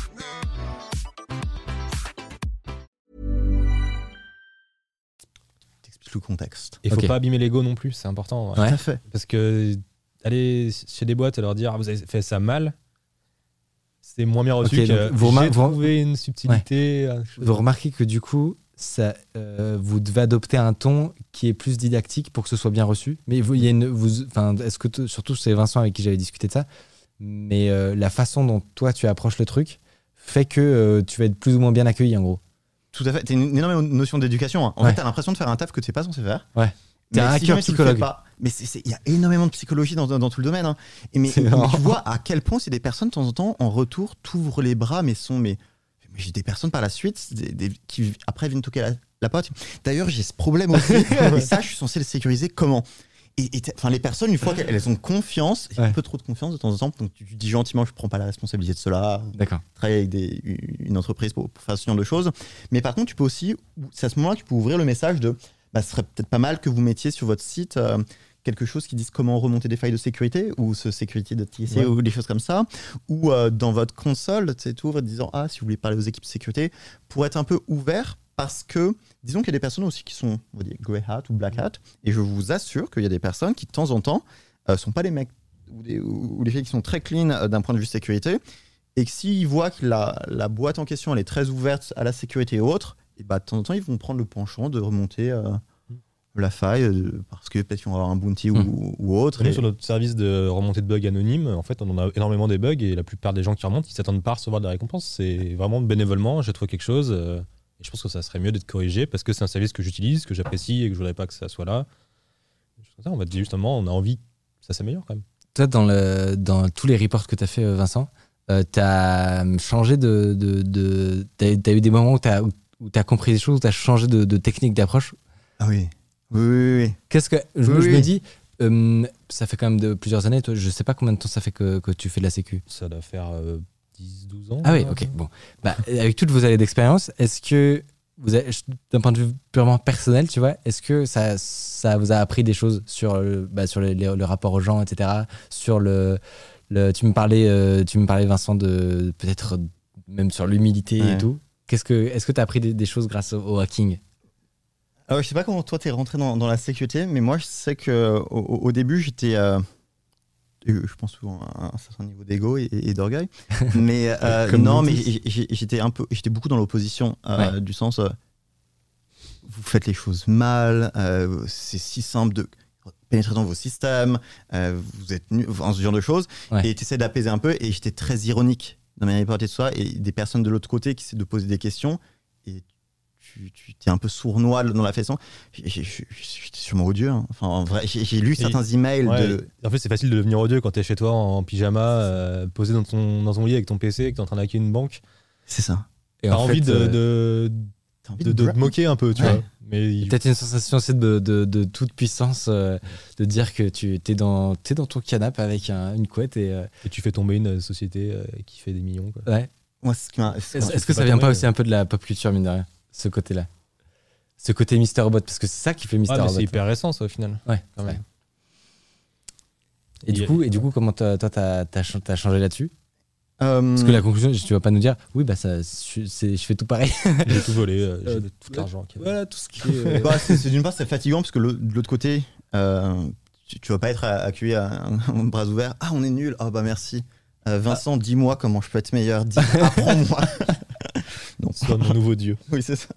Non, euh, la plupart des personnes, bah, et je me suis aussi rendu compte qu'il y avait beaucoup de personnes à l'époque qui répondaient, qui étaient très tolérants, qui avaient beaucoup de patience, en se disant, mais c'est ce petit con, euh, en vraiment se posant la question, Euh, et, et un énorme respect pour la plupart des, des RSSI euh, d'entreprises qui doivent aussi travailler avec des personnes de temps en temps, peu importe, qui sont très jeunes ou qui, ont, qui, sont, qui sont un peu... un peu imblérables, on va dire, euh, re- remonter des choses ou, et autres, et essayer de, bah, d'accepter et de, d'être dans le respect des, des deux côtés. Mais, euh, mais au fur et à mesure, tu, tu te rends compte que bah, tu ne vas pas laisser une marque euh, dans l'entreprise de l'autre côté si jamais tu, euh, tu, tu t'arrives et tu es juste arrogant, et après, c'est, la fin, c'est pourquoi tu fais ça. Hmm. Ce, qui, ce qui t'intéresse, c'est, c'est vraiment de, de faire en sorte que ces boîtes fassent plus de sécurité ou qu'elles le prennent plus à cœur et qu'elles s'y intéressent plus. Et être dans l'opposition, ça va pas aider Ça, ouais, en fait, c'est Et contre-productif l'inverse, parfois. et d'avoir une ou deux expériences dans lesquelles où c'est l'inverse qui se passe, de personnes qui commencent à te proposer, Oh, on, on t'a envoyé, même pas de l'argent, moi ce qui m'avait plus touché, c'était une banque en particulier, qui m'avait envoyé un colis avec des mugs, des t-shirts, Oh, c'est trop mignon. par leurs équipes. cool. Et ça, pour moi, ça a le plus de valeur que n'importe quel bug bounty que j'ai reçu en, en quantité d'argent et autres. Ça a dix fois plus de valeur. Et cette C'est notion trop de- mignon. c'est super cool. Et c'était vraiment... euh, ouais. C'est trop chouette aussi sur les salons comme la nuit du hack où tu vas des fois voir les, les boîtes, ils font Ah, mais c'est toi qui as reporté ce bug là et tout, euh, bien joué. euh. Tu te C'est fais un réseau tout, de, de potes chez tous les responsables Ouais, sécurité. c'est trop- c'est- en vrai, ouais, sur, sur tous les événements, là, c'est un petit monde finalement. Ouais. Et c'est cool de savoir un peu euh, qui est partout, etc. Et Ouais. c'est- c'est- La nuit du hack, euh, on l'avait C'est- couvert euh, c'est- il y C'est a. le hack maintenant d'ailleurs. c'est- Ah oui, c'est vrai. Ça a changé de nom. On dit la nuit du hack, mais c'est le, ha- le hack. Euh, on l'avait couvert il y a deux ans, je crois. On a fait une petite vidéo si ça vous intéresse de découvrir ce que c'est. euh, que cet événement euh, francophone parisien même. Oui, c'est oui, à Paris. Donc voilà, ne- n'y allez pas si vous n'êtes pas déjà un peu féru de sécurité, hein, vous allez vous emmerder. Mais si ça vous intéresse, que vous êtes peut-être un peu technique, vous êtes développeur par exemple, ou, que vous faites du réseau, sysadmin et tout, vous pouvez y aller. Vous n'êtes pas obligé d'être un, un- super méga hardcore euh, tryharder du hacking. Oh là là, mon dieu. Bon, ne pas regarder. Euh, mais vous pouvez y aller, vous avez, vous avez des talks euh, hyper intéressants. Donc euh, n'hésitez pas, vous pouvez voir la vidéo si ça vous intéresse. Euh, mon cher Bitka, tu es dans une team. Yes. Comment elle s'appelle? The Flat Network Society. The Flat Network Society. Euh, Est-ce que tu peux nous expliquer euh, ce que vous y faites? Et notamment, j'aimerais bien que tu nous parles d'un événement auquel vous avez participé, si je ne me trompe pas, euh, de Google. Ouais, alors nous on est The Flat Network Society, donc on a une team, oui, mais une team de quoi? Une team de CTF. Ok. Alors les CTF, qu'est-ce que c'est? C'est des concours de hack, donc c'est Capture the Flag. Le but du jeu, c'est que des équipes qui s'affrontent entre elles pour réussir à un nombre euh, de challenges, d'énigmes euh, informatiques, on va dire. Ok. Et l'équipe qui réussit le plus d'épreuves gagne le plus de points et remporte le CTF. Ok. Et donc nous on fait ça depuis... CTF, Ah. c'est un terme de gaming en fait. Ouais, c'est vraiment Ouais. Capture the Flag. euh, Ouais, Moi, je suis, je suis pas le plus pro gamer, mais, euh, Ouais, ouais. mais ça me dit quelque chose. Et euh, donc voilà, c'est la base, c'est ce qu'on appelle les challenges, euh, les concours. Donc, C'est une liste de questions. Il y a aussi des concours qui s'appellent attaque-défense, où là, ça va être chaque équipe euh, va avoir un serveur préconfiguré avec des services vulnérables. Ok, Et le but du jeu, c'est d'attaquer les, ser- les serveurs des autres équipes qui ont les mêmes. ok, pendant en défendant les t'attaques, etc. et aller rattaquer les autres. ok. Ça, c'est cool aussi. Le problème, c'est que tu peux pas mettre ça en ligne avec des centaines de milliers d'équipes Ouais. parce que ça va pas tenir bien. Et que même toutes les Donc, finales que j'ai fait, C'est plus euh, privé, quoi. voilà. Et même quand c'est privé, bah il y a des gens qui passent tout, enfin des journées à s'envoyer des hacks sur la gueule et forcément c'est dur de maintenir une infrastructure qui tient bien. Malheureusement. En gros, tu fous le feu à tout, et donc forcément. Ouais, c'est pas foutre le feu, mais tu peux envoyer trop de requêtes pour que de toute façon l'autre en face euh, Ouais. puisse plus jouer. Quoi. Tout, tout ton réseau est des- Attention à ton micro. euh. Pardon, je me suis toujours est-ce qu'il y a des grandes règles euh, dans ce genre d'événement euh, je, fais très peu de Ouais. capture de flag dans lesquelles ils disent tu ne peux pas faire cette quantité ou est-ce qu'ils te limitent Alors en général, c'est euh, alors pour les, les trucs où c'est des géopardies en mode question et il y a une réponse, là t'as pas le droit de toucher tout ce qui va être euh, les infrastructures du euh, de, de l'or- de l'organisation. D'accord Par contre, si une épreuve, il y a une façon de la se résoudre qui n'était pas celle qui était prévue, c'est faire game. T'as le droit, tu peux y aller. D'accord. Et est-ce qu'ils te pénalisent si jamais tu fais euh, la première chose que tu disais, et tu commences à toucher les. euh, Alors souvent, ils te pénalisent pas, mais si tu remontes le bug, ils te récompensent. D'accord. C'est sou- euh, souvent, c'est juste assez de points pour pas que tu montes de place dans le classement, mais qu'en cas d'égalité, tu repasses devant. D'accord, ok, super. C'est le petit, de, Ah ouais, petit c'est- bonus. c'est- euh. ça veut dire que ça, ça se produit. Ouais, Parce ouais, ça se produit si régulièrement. Ça a été hein. anticipé, ok. Mais nous, c'est arrivé sur des CTF où on arrive, on trouve une épreuve, on l'a réussi, donc on arrive à avoir accès du coup à une machine, c'était prévu. Ouais. Sauf que cette machine n'était pas bien protégée. On sort cette machine pour aller sur le parc entier, et là on avait accès aux réponses de toutes les épreuves d'un coup.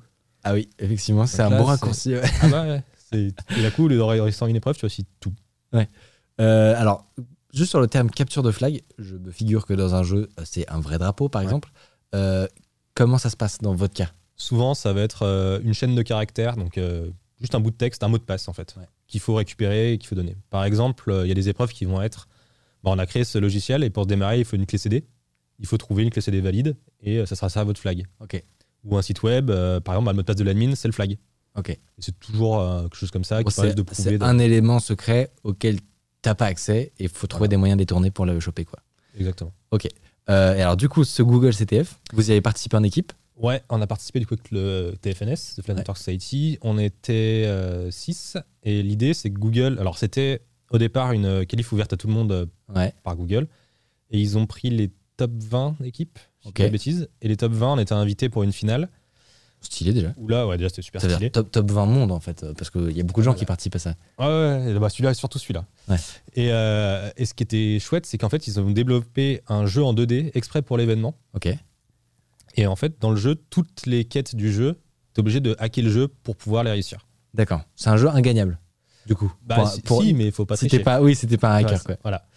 Et il y avait plein de, plein de petites choses, mais par exemple, euh, il y a des endroits où il faut passer, c'est des sauts pixel perfect. Ok.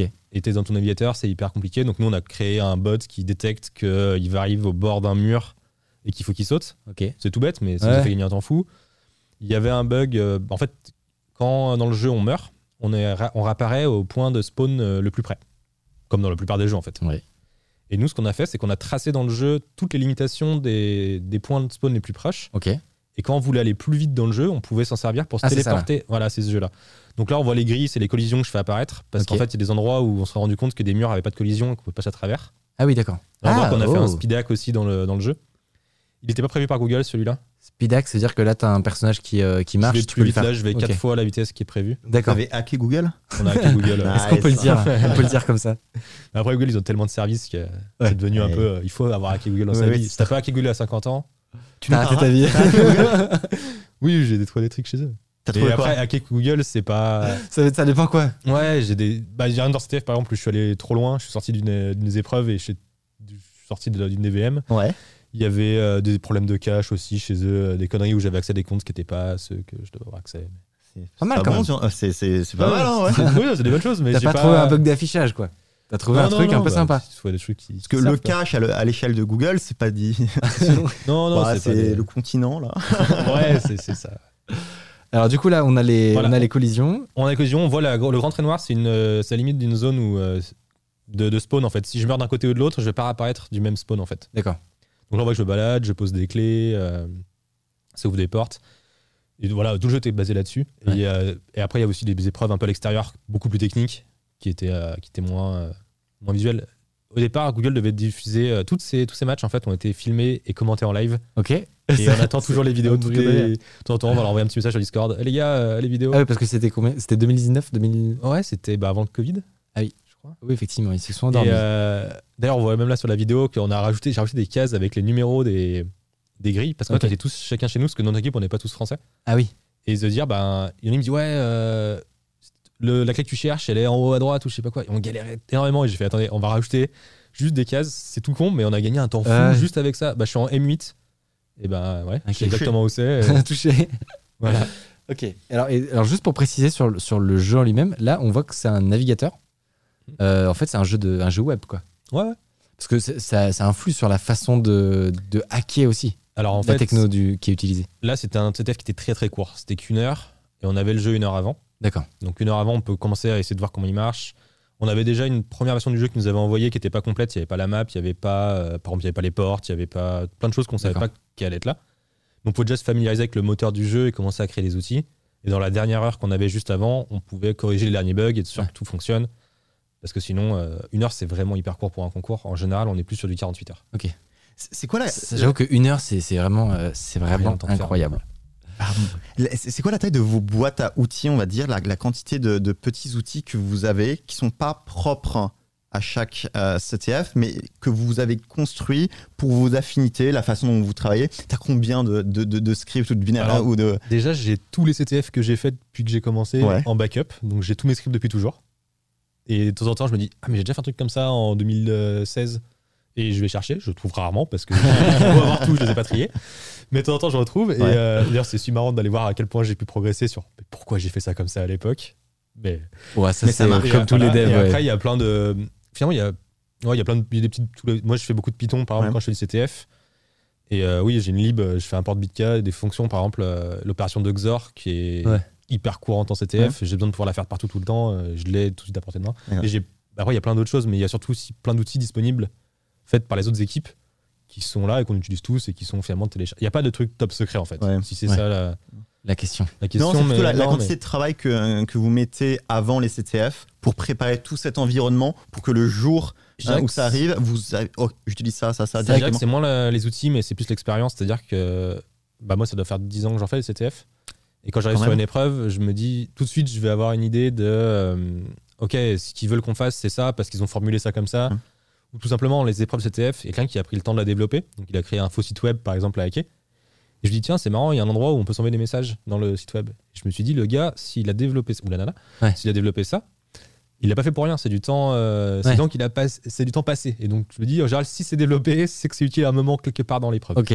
Donc le- l'expérience te permet aussi de, de connaître les, les habitudes ou les clés de, de, ce- Voilà. de cette expérience-là. Quoi. Puis il y a des choses que j'ai déjà vues parce qu'il y a des idées qui font. bah, des CTF, il y en a toutes les semaines, peut-être deux par Ouais. semaine. Donc euh, forcément des épreuves qui vont se répéter, ce qui est bien aussi, parce que ça permet aux débutants d'appliquer euh, dans un contexte un peu différent des choses qu'ils savent déjà faire. Ouais, bien sûr. Et après, il y a souvent des trucs nouveaux aussi, c'est ça qui, est- qui fait le charme de, de ces CTF. C'est dis- capture de flag. hein, on répète pour les gens qui y arrivent. Et pardon, tu me disais juste avant, vous, vous avez fait combien de captures de flag cette année? Alors euh, en 2020, on en a fait 50, je crois, en tout. What the fuck? Alors en 2020, on avait Chaque que semaine. tu me On diras. a fait, non, il y a même des, des week-ends, on en a fait deux dans le- en même temps pendant le même week-end. On Et- en finissait un et on allait attaquer l'autre. euh, Est-ce qu'il y, a un- il y a, il y a un classement Vous pouvez vous comparer sur Ouais. l'ensemble de ces Il y a un top mondial qui est auto-géré par les équipes. je, je le sais déjà, mais je vais te demander, vous êtes combien dessus? On voulait faire top 10 et on a fait 11e. C'est quand même hyper stylé, franchement. 2021. 11e monde, c'est quand même vraiment la classe. Ouais, c'est on est plutôt fiers de notre. Bah, attends, Après, on est français, mais on a quand même un, un polonais avec nous et un coréen. Ok. Donc un peu de diversité. euh. Mais euh, Cocorico quand même. Euh, du coup, là, sur, sur cette épreuve euh, Google CTF là, Ouais. euh, ça c'est. Donc, tu nous parlais de, de quelques trucs que vous avez trouvés. Et du coup, vous avez réussi à, à terminer?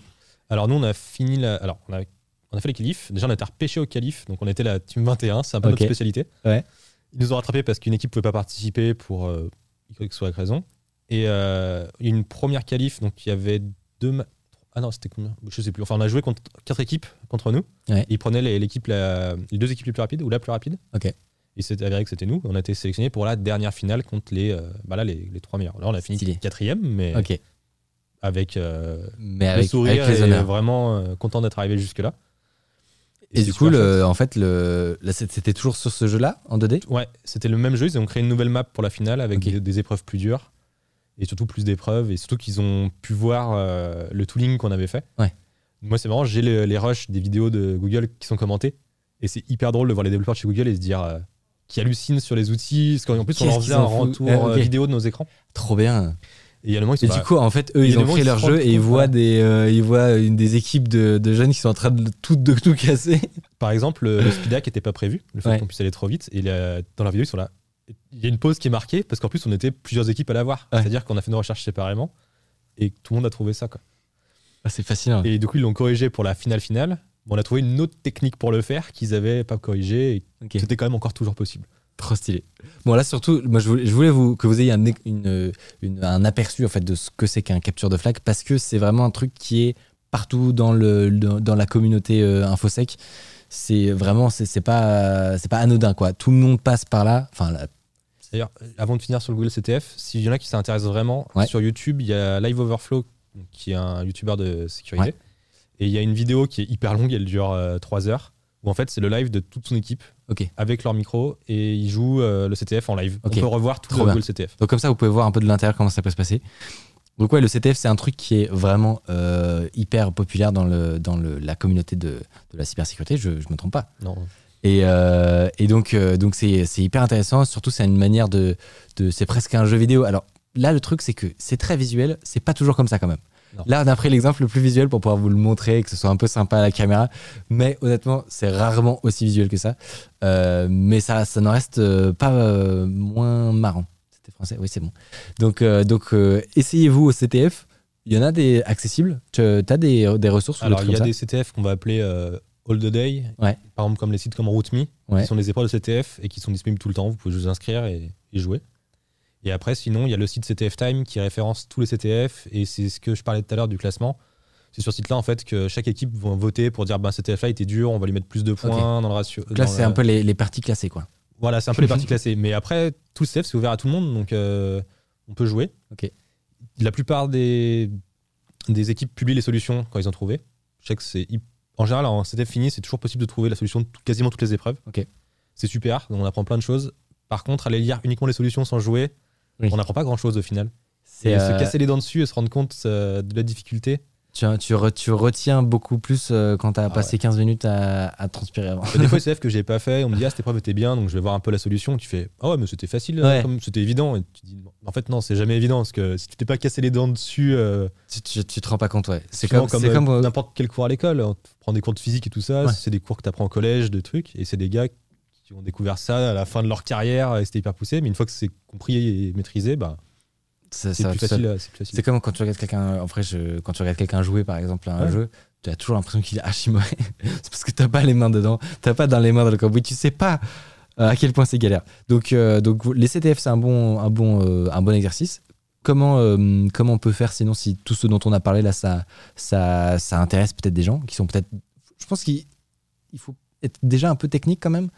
On commence pas la sécurité euh, en se levant ma- un matin, tu vois. Je conseille qu'il faut d'abord euh, apprendre à programmer Ouais. avant de se lancer. Il y en a qui arrivent sans, mais En fait, c'est parce qu'ils ouais, apprennent au- en même temps, quoi. Ouais, euh, on peut apprendre en même temps, c'est pas un problème. Mais euh, je pense que c'est intéressant d'abord de comprendre comment les choses fonctionnent avant d'essayer de voir, de, de dérouter le, le fonctionnement de départ. Bah, bien sûr. Tu sais déjà pas comment ça fonctionne. tu vas pas aller loin. Nous, ça nous arrive de voir des gens qui nous rapportent des bugs. Ah, il y a un bug et tu fais non, ça c'est un fonctionnement normal de Ce l'application. n'est pas un bug, c'est une feature. Et, cette fois, c'est pas une blague. Voilà, et c'est le fonctionnement normal.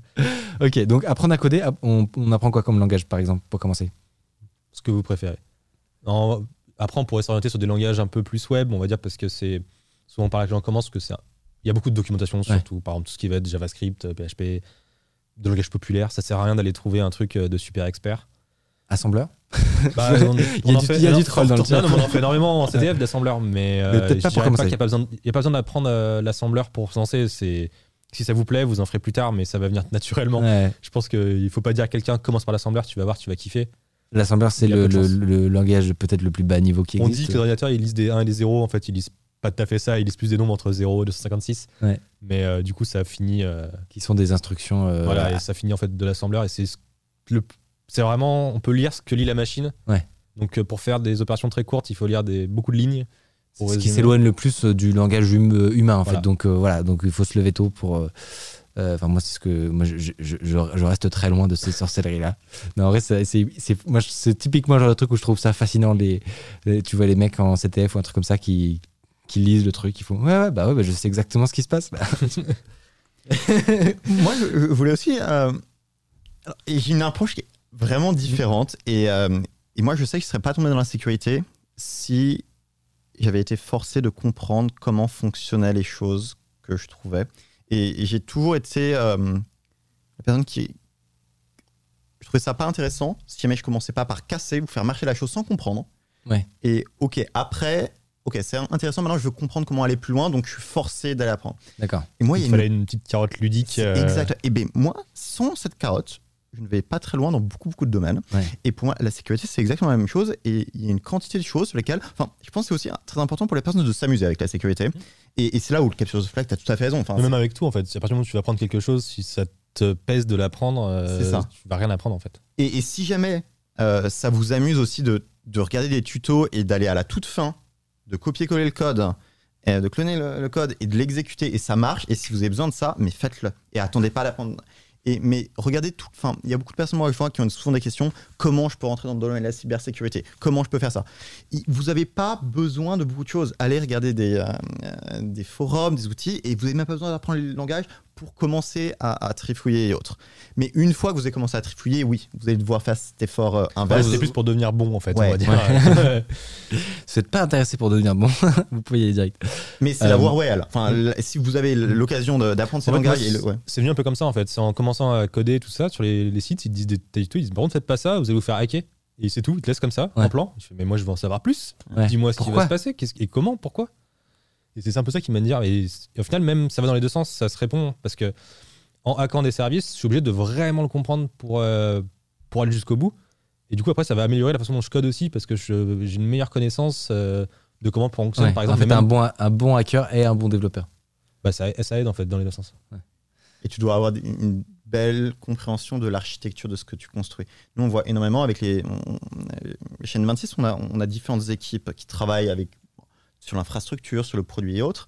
Et nos équipes euh, euh, sécurité produit, on va dire, euh, travaillent directement avec les ingénieurs et euh, sont un peu des consultants avec eux. Et c'est des excellents euh, ingénieurs euh, informatiques parce qu'ils ont un besoin déjà d'être parler le même langage et de comprendre ce que l'équipe en face essaye de, de construire parce qu'ils sont pas là pour leur dire tu dois faire les choses comme ça. Ouais. Ils sont là pour vous essayez d'accomplir quoi? Leur conseiller ah ben c'est peut-être pas la meilleure façon d'approcher ce domaine-là et aussi de faire en sorte que eux trouvent la meilleure solution parce que tu as des experts de l'autre côté qui savent ce qu'ils ve- veulent faire et ces personnes-là si tu leur dis bah ça ça peut se passer euh, eux ils vont dire ah ben c'est simple on peut le corriger de cette façon-là ils vont trouver la meilleure façon d'implémenter Ouais. euh, la sécurité et du coup après ils vont aussi t'adorer parce qu'ils vont faire bah, la sécurité ça ne bloque pas et les entreprises lorsque la sécurité ça ne bloque pas ils sont très Ils très sont contents contents, ouais. C'est ça, en fait, qui, qui au- de ce que je comprends, c'est ce qui est au, au cœur d'une euh, sécurité réussie, c'est ce bon dialogue-là entre les gens qui ont le chapeau plus sécurité et les gens qui ont le chapeau vraiment développement produit, quoi. C'est toujours un peu une contrainte à des moments parce que si tu fais tout ce que tu veux quand tu veux, euh, c'est l'idéal, c'est le plus simple, c'est tout est bien, mais tu vas finir par tirer une balle dans le pied. Quoi. Ouais. Et avec la sécurité, on est là pour essayer de dire attention, ça, peut-être pas le faire comme ça, mais on veut pas non plus être les flics euh, à, à- à bloquer. L'idée, c'est de travailler ensemble et de trouver euh, comment on peut améliorer la sécurité et euh, sans que ça soit devienne une, une vraie nuisance. Quoi. Et le truc, c'est que de toute façon, ça sera jamais 100% sécure. C'est pas possible parce que on écrit du code, euh, c'est des humains, on fait tous des Ah erreurs. non, mais pourtant, il y a plein d'entreprises qui disent qu'ils sont euh, un, Ah. un à câble. Bah parce qu'ils ont, ils sont juste pas au courant. C'est quoi le nom de ces entreprises je sais Ah, pas, euh, euh, il y en a un paquet. hein. Vraiment, euh, tu vois, ça- Non, mais, mais- mais d'ailleurs, c'est toujours hyper marrant de voir le, le- le- ce qui se passe ensuite en général. Les, les wallets de crypto, il y en avait un qui avait annoncé on est un hackable, et un mec il arrive et regardez j'ai Doom sur mon truc de crypto. Ils ont fait non mais en fait non et du coup euh, non, enfin, on a pas un câble Ouais. sauf pour mettre Doom en gros. ouais, c'est toujours marrant de voir ça sur Twitter. La, la communauté InfoSec, euh, bon, il peut y- peut-être il y a des égaux, mais il manque pas d'humour. Ça, c'est sûr. Euh, je pense qu'il y a une question que j'ai vue passer plusieurs fois. C'est une question qui peut intéresser quand on est euh, dans le milieu, que peut-être on est encore étudiant, qu'on hésite entre les différentes voies à prendre. Euh, c'est la question tout simplement de, est-ce que est-ce qu'il y a de la place? Est-ce que c'est un milieu qui embauche? Est-ce que c'est un milieu qui gagne? Est-ce qu'il y a des bons salaires? Est-ce que, est-ce que c'est marrant? Vous avez la réponse à mes questions? Je dis oui, oui, non. non, euh, ça embauche, oui, ça embauche énormément. Ok. Euh, je pense qu'il y a plein, il y a une même pénurie. euh, il y a, je pense qu'il y a plein de boîtes qui galèrent à trouver des, des vrais experts dans, dans ce milieu-là. Après, il n'y a pas beaucoup de formation. Ouais. C'est un peu le problème parce que c'est encore trop récent. Moi, j'ai pas de formation en sécu et j'imagine que toi non plus. Je fais des études d'économie. Voilà. Incroyable. Euh, Mais parce que Ah, c'est fou quand même. hein. parce qu'on pouvait, il y en avait pas en fait. Ouais. Et, euh, c'était quoi les autres questions? Euh, du coup, est-ce que euh, il y a de la demande Oui. Est-ce que ça paye bien? Ça paye bien. Alors après, ça va dépendre de ce que tu vas faire, mais de toute façon, c'est souvent des postes d'ingénieur. Donc Ouais. je dirais que oui, ça paye bien. Euh, En plus, c'est corrélé à la première question parce que s'il y a une pénurie, logiquement, ça veut dire qu'après ça paye bien. Et juste sur la, là on parle de salaire, mais il y a des gens qui vivent seulement de bug bounty? Il y en a qui en vivent très bien. Très je dirais pas que c'est la easy money, Ouais. euh, get rich quick. Parce qu'en fait, ça va dépendre de tes performances que tu vas arriver à faire comme argent. C'est un peu la même différence qu'un salarié et un freelance, quoi. Ah bah, c'est complètement ça. C'est du freelance total et, et tu peux te casser les dents euh, sur euh, un site, essayer de Et trouver aucun bug pendant en trois mois, quoi. Et, ouais, et ça va être une loterie un peu. Ouais. C'est-à-dire que tu peux te payer beaucoup pour un bug, mais il faut savoir que dans ces bugs-là, quand ils te payent par exemple 10 000 euros pour un bug, ils te payent aussi pour les 10 bugs que tu n'as pas trouvé. Et c'est le. Ils payent pour ton temps en fait. On voit souvent passer des, euh, des gros montants. Euh, Ouais, parce que les petits, on les voit pas passer. Voilà, les petits, on en entend moins parler. Mais quand même, c'est- c'est c'est intéressant de voir, euh, de voir le prix d'une faille. Euh, J'ai mis des, des- des petits exemples à la régie. si J'ai donné des, des exemples de, de- de cas concrets qui avaient Ouais. remonté, des, des petits montants. On va, on va essayer de, le- on va essayer de l'envoyer. Euh, un peu plus Un peu plus haut, quand même. dans, dans les mille quelque chose. mais- ma, ma question, c'est hum, c'est quoi le, le prix d'une fa- d'une faille euh, pour une très grosse entreprise? Très critique En gros, c'est quoi le c'est quoi le top quand t'es euh, quand t'es euh, hacker euh, indépendant? Alors il y a très grosses entreprises, ou est-ce qu'on parle de Twitter, Google, Facebook, ou est-ce qu'on les exclut dans les très grosses entreprises? Ouais, non, non, justement. Google paye jusqu'à 31 000 dollars, Ok. 31 337 euh, Ça, c'est pour les failles critiques. Et après, ils ont redonné un bonus récemment là. à- leur top hacker de l'année, ils lui ont filé 100 000 de plus en mode allez cadeau, t'étais Ok. Mais je crois que ça, c'est pour tous leurs services. Mais ils, ils payent aussi maintenant euh, pour les, euh, par exemple, pour Android et pour Chromium. Je crois oui, ça monte jusqu'à 1 million pour des- une faille. euh, Là, c'est pas de- eux qui les, vendent, les donnent un million, non? C'est pas d'autres boîtes qui les achètent pour des États? Non, c'est pas Zerodium. Non, non, non. euh, Il y, a aussi euh, sur la partie hardware et, et les choses où on attaque sur le, euh, le système d'explo- d'exploitation Android ou Chrome, sur lesquels c'est des produits qui sont très très complexes et ils font très très attention. Parce que maintenant, Et qui sont à énormément d'endroits, donc qui peut avoir des conséquences catastrophiques. exactement. Et donc là, Mais ils donnent de, plus d'argent. et oui, des montants qui sont assez faramineux Ouais. et euh, qui sont très rarement récompensés, c'est un million ou quoi que ce Ouais. soit. Mais c'est vrai que pour tout ce qui est web, c'est plutôt dans le Mais en fait, au max 30 000. un Souvent, ils ont une grille de, de reward. Ils disent bah, nous, on paye 31 000 par exemple, c'est le max. Mais après, tu pars des bonus. Ouais. Et des fois, les bonus, ils peuvent être énormes. Moi, j'ai déjà eu un bug, bah, pas assez de montant là, mais moi, j'avais trouvé un bug. Il me dit bah, votre bug, on vous le paye 4 000 euros. Et on vous met 6 000 de bonus Ouais. Parce que euh, c'était stylé. Ah ouais, le petit bug à 10 000, il, est- il passe bien Ouais, quand ça même. fait toujours plaisir. Ça fait des, on Ah, prend des bah, bonnes ça, vacances. bon, ça régale. On utilise beaucoup les bonus ouais, sur, sur ce genre de choses et c'est un- c'est comme ça qu'on nous on fidélise Mais Ouais. oui, c'est ça. en les fait. chercheurs. Et, et- et le nombre, enfin, on donne des bonus pour- sur Moi, la je le fais dans l'autre sens, en créativité, plus. sur la. Moi, je le fais dans l'autre sens. J'envoie des petits bugs. Ouais. Si ça se passe bien, Ouais. on va voir comment ça bosse ensemble. je vais passer plus de temps et je vais chercher. Ouais, Nous, on, on Ouais, est, ça, on c'est est marrant. petites techniques aussi. On a ceux nous, chez nous, Vous qui, allez sont- bien vous entendre, je pense. qui vont trouver une, euh, un type de bug et ils savent ce que c'est la root cause. Et ils vont pas te remonter la, la, la cause euh, mère du bug. Ils vont te re- remonter plusieurs éléments en espérant que toi tu vas pas te rendre compte qu'il y a une root cause. Comme Ouais. ça, il de plus en plus, il en remonte, jours, il y en a ouais. plein de déductions et tout ça. Jusqu'au moment où tu la trouves la root cause. Il y avait un exemple avec une grosse boîte, je crois que c'était Shopify, à un moment qui, euh, qui ont des équipes de sécurité qui sont euh, hallucinantes, Euh, mais euh, qui était sur la, la façon de, de sortir. Shopify, c'est le e-commerce euh, pour tous. C'est ça. C'est le WordPress du e-commerce. Exactement. C'est l'évolution de, euh, de PrestaShop euh, à un niveau un peu plus grand et euh, où vraiment euh, le client, c'est monsieur tout le monde qui veut créer son, son site de vente. Et, euh, et je crois que ce que Toby, qui est le, le fondeur, va dire, c'est comment est-ce qu'on peut encourager une personne qui veut monter son commerce en deux minutes? Ok. Il a son idée. Et donc, quand, forcément, quand tu es le e-commerce des e-commerçants, tu, tu gères beaucoup d'argent. quoi. beaucoup de flux d'argent. Ils font des, des flux, ils avaient des chiffres pendant le dernier Black Friday et c'était des quantités de, de milliards qui, qui, qui- qui traversaient dans, dans- dans la même Donc, ils ont journée. une grosse équipe euh, sécu. ah non, ils sont très importants, mais ils ont beaucoup de produits différents. Ouais. Et il y avait une série à un moment qu'on regarde sur HackerOne, ce, ce programme et ce qu'ils avaient récompensé. Parce il y a un type de bug qui est très critique, où il paye dans, dans les 20 000 quelque chose. Il y a une période où tu as une quarantaine de reports. Ouais, euh, Et c'est 20 000, 20 000, 20 000, 20 000, 20 000, 20 000. Et c'est toute la même déclinaison du même type de, de bug. Ouais. Et à la fin, ils ont fait bon, on, a, on a protégé tout le contour, comme ça, c'est plus possible que. Ok. Complètement. Ils en avaient marre de se faire ruiner. C'est un peu. Oui, parce que alors, pour expliquer ce que tu étais en train de. ce dont tu parlais avant, c'est que un, parfois tu peux avoir un enchaînement de, de problèmes. Euh, souvent euh, ça en plus. Et, et du coup, ce que faisaient les gens, c'est qu'ils te donnaient simplement un peu les conséquences, les, les, les, la, la couche, la surface, quoi. Et en réalité, ils remontaient petit à petit, ils te donnaient ce qui était de, le. le... C'est ça, mais, mais ça normalement ça marche quand c'est des, des- des petites boîtes parce que ils sont, leurs équipes sécurité s'en rendent pas compte et autres. Non, nous, Vous le voyez. bah, on espère de pouvoir trouver euh, rapidement et, et on a aussi des cas. on- euh, quand tu as une entreprise et de l'autre côté, on as du rançonnage. Les personnes viennent et disent euh, J'ai trouvé une, une faille, euh, je suis capable de faire ça euh, et je veux, euh, je sais pas, un énorme montant. Et sinon, je vais l'exploiter ou vendre Ouais. quoi que ce soit. Et c'est génial quand tu prends Ça ça, toi, en challenge de ton côté. Et nous, on met toutes nos équipes sécu directement et on fait bah Allez, game on. et en- va, va la vendre. Où est-ce que tu vas la vendre? Sur quel marché de black market de, de black hat tu maîtrises? D'une part, mais c'est surtout c'est très excellent de notre côté. Et quand tu te rends compte que c'est pas des menaces en ligne, de temps en temps, il y, y avait des choses. Ouais. Eux savent pas vraiment si mais on le savait déjà ou, ou quoi que ce soit. Ouais. Mais même de réussir à avoir les équipes qui le trouvent en une, espèce de 2-3 heures, ils se mettent à fond dessus directement. C'est super intéressant. Mais pour revenir un peu à ce que tu disais sur les, les montants, euh, les salaires et tout ça. Alors, c'est vraiment pour encourager les personnes, euh, pour être vraiment honnête. Ouais. Les montants, moi, que je vois dans le domaine de la cybersécurité, dans des, des boîtes qui ont plus de euh, 3000 employés, entre même plus de 1000 employés ou autres, dans le secteur de la finance et autres, c'est des salaires qui sont très très hauts, je trouve. Euh, c'est beaucoup d'argent. Et euh, quand je- j'écoutais un peu des, des salaires qu'on avait dans une émission la dernière fois, Ouais. on voit des on aime beaucoup l'argent ici, on parle beaucoup d'argent. Très bien. de. Mais pour moi, je pense que c'est aussi un, un domaine qui est très important pour les bien personnes pour être motivées de rentrer sur ce marché. Et c'est le choix des entreprises dans lesquelles vous voulez travailler.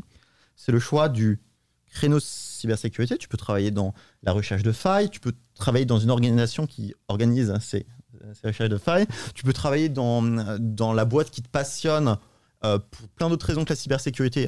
Tu peux aller un peu où tu veux en Ouais. réalité. Et euh, c'est toujours nouveau, toujours intéressant. Tu, tu rencontres euh, plein de personnes, tu rencontres des domaines et tu apprends sur tout, tout le temps, tout le temps, tout le temps. Euh, très bien payé, encore une fois. Euh, T'as une idée de boîte comme ça au hasard hein, qui, peut, qui est intéressée par des gens dans la sécurité? Vraiment, c'est comme ça, quoi. Vraiment, euh, au- Merci au hasard. Mika, de me lancer cette, cette- cette énorme. Alors moi, pour, pour donner à ce que j'expliquais un peu, et Mika est tout à fait au courant, une, une des grandes raisons pour, pour laquelle je suis super heureux de ce projet, euh, moi, une grande volonté que j'avais, c'était de montrer un, un peu un visage sur des réalités de la cybersécurité et rendre compte que c'est un domaine qui est très ouvert, euh, aux garçons comme aux filles, et qui recrute énormément et que c'est passionnant et vous n'avez pas forcément besoin de venir de la tech. Vous n'avez pas besoin d'avoir fait une école d'ingénieur ou, quoi que ce soit. Nous, la façon dont on recrute en ce moment, on, recrute, euh, j'ai mis quelques annonces, euh, on les publiera su- euh, sûrement de notre côté. Donc là, c'est pour des infrastructures security engineers, c'est des personnes qui vont travailler avec ceux qui gèrent tout notre cloud. Donc là où il y a tous nos services, là où l'argent bouge chez, chez N26. Donc c'est des environnements qui sont très sensibles et autres. Mais nous, on a des centaines et des centaines et des centaines de machines de partout, avec des softwares qui font des choses différentes de partout. Et comment tu fais en sorte de avoir plein de niveaux de sécurité différents, euh, d'automatiser la sécurité au maximum, euh, de travailler en partenariat avec les équipes qui créent ces infrastructures euh, et tout cela, et de construire tout cela. Après, tu as des équipes SRI, là, ce qui est en train d'être monté, c'est Site Reliability Engineering. C'est ceux qui créent ou qui vont construire les infrastructures elles-mêmes dans tout l'engineering. Et nous, on en a qui travaillent spécialement avec les équipes sécurité. Par exemple, il y a des hum, systèmes qui s'appellent comme un SIM euh, qui reçoit tous les logs et les events de plein de services. Donc, des, millions euh, d'informations de, euh, toutes les minutes et autres de tous les events, tout ce qui s'est passé.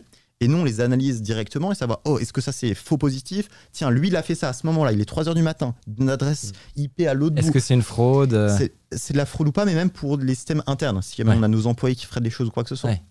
On analyse tout. Et donc, ça, c'est les personnes qui aident à construire ça. Et on n'a même pas besoin d'avoir des personnes qui sont dans la sécurité pour ça.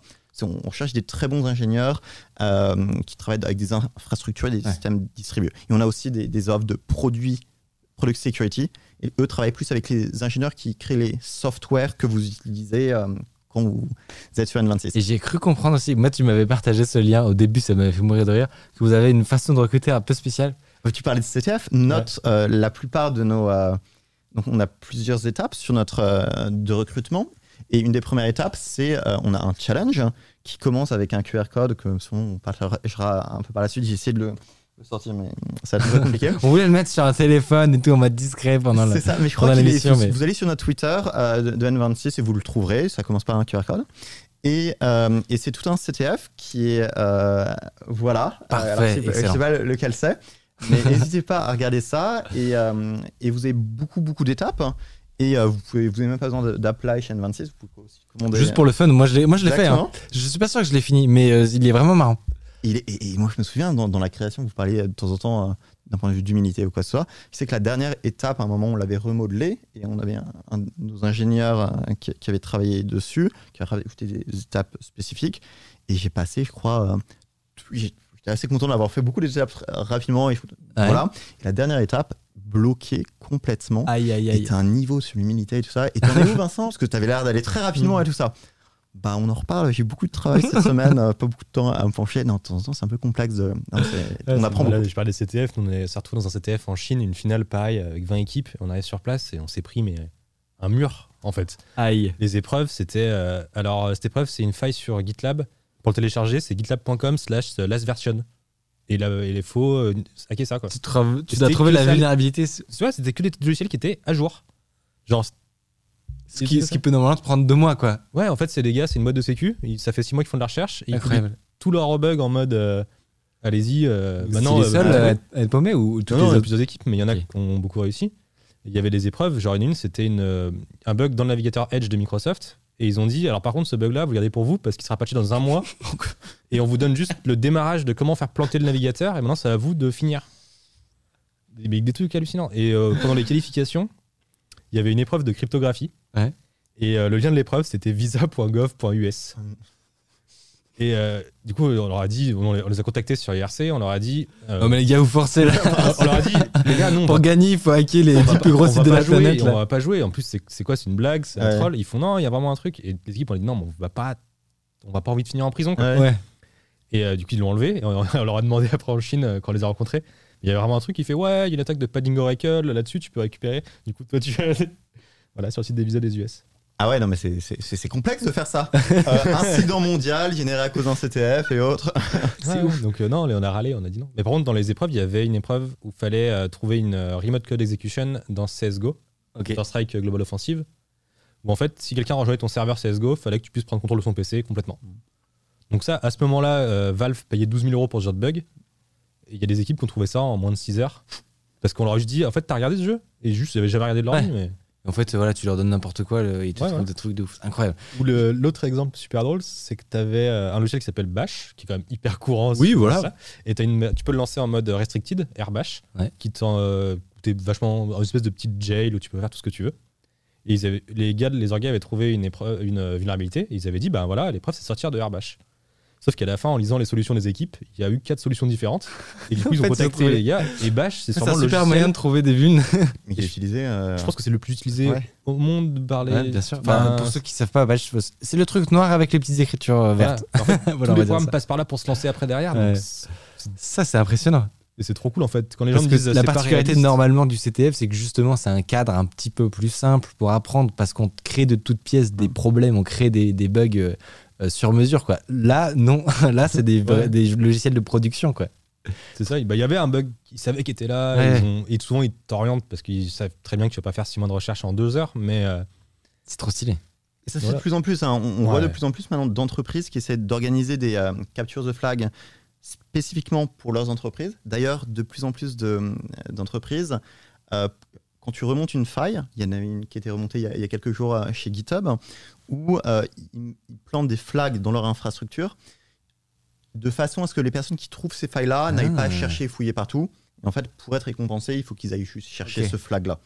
Et ils font aussi euh, des événements où ils- c'est comme, attends, je- juste pour expliquer, c'est comme si genre moi sur mon ordi, je mettais euh, sur le bureau, je mettais si t'es un hacker, regarde ici, et avec un, un petit mail en mode préviens, écoute, si tu arrives à arriver sur mon bureau, C'est littéralement ça. préviens-moi. Et c'est ça qui est fou. C'est exactement ça. Tu laisses un fichier texte en disant s'il vous plaît, ça.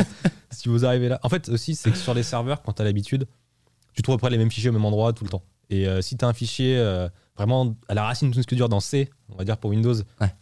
tu sais ce qu'il y a dedans quand tu c'est toujours les mêmes dossiers. Mais s'il y en a un qui est différent, tu vas tout de suite aller voir ce que c'est. Surtout s'il s'appelle. euh, Euh, euh, lisez- si- lisez-moi. If, if you can read this, if you can uh, see this file, open, open me, des choses comme ça, tu Ouais. vas y aller. Quoi. Tu avais une petite histoire comme ça des, là, du YouTuber que je vous ai montré live, de Live Overflow, Ouais. où euh, il parlait des failles qui avaient été trouvées par un chercheur sur l'infrastructure cloud, Google Cloud, qui est l'équivalent de AWS euh, de chez Google. Et le chercheur en, en question commençait à regarder pour euh, rentrer dans, on va dire, les serveurs de Google Cloud. Et dans sa recherche, à un moment, il trouve un petit message posé par les équipes SRI, ceux qui maintiennent tous les serveurs de, qui lui disent bon. euh, Salut, on est là. Euh, euh, fais attention de ne pas faire ça ou quelque chose comme ça. Il lui laisse un, un petit message ou contacte-nous euh, par là. Et du coup, il envoie un petit message. faut- mais c'est marrant de voir de temps en temps ces relations où les, les deux équipes ou les deux personnes causent se rencontrent à un endroit assez impromptu. Oui, c'est ça. La team de Verizon sur les events, ils font ça. En fait, ils font des events où il y a des bug bounty où c'est sur place. Et ils disent euh, s'ils sont obligés de se lever, d'aller sur ton PC, te dire stop, arrête tout, t'as un bonus de 1000 dollars. Trop Oui, fort. en fait, ils te laissent un peu jouer avec le truc et jusqu'à qu'ils se rendent compte que tu vas trop loin. Tu vas trop loin, ouais. Ils viennent te chercher. Disent, c'est à mourir de rire. Euh, une question que j'avais, euh, on va, peut-être prendre quelques questions aussi du chat, si on a encore un tout petit peu de temps. Une question que j'avais pour toi, Vincent, c'est que comme toi, tu as plus le côté marque, donc tu vois, es un peu de l'autre côté de la barrière, quoi. Euh, c'est quoi Je sais pas, si- je pense pas que tu puisses dire de, de- de trucs précis, mais est-ce que ça représente un montant important pour une entreprise de créer un bug bounty? Parce que mine de rien, un bug bounty, pour rappel, c'est euh, des gens viennent te voir et te trouvent des vulnérabilités, tu leur donnes de l'argent. Euh, potentiellement, ça peut faire peur pour une entreprise parce que tu dis, attends, euh, imagine, imagine juste, imagine, on a 1000 bugs, je dois tous les récompenser.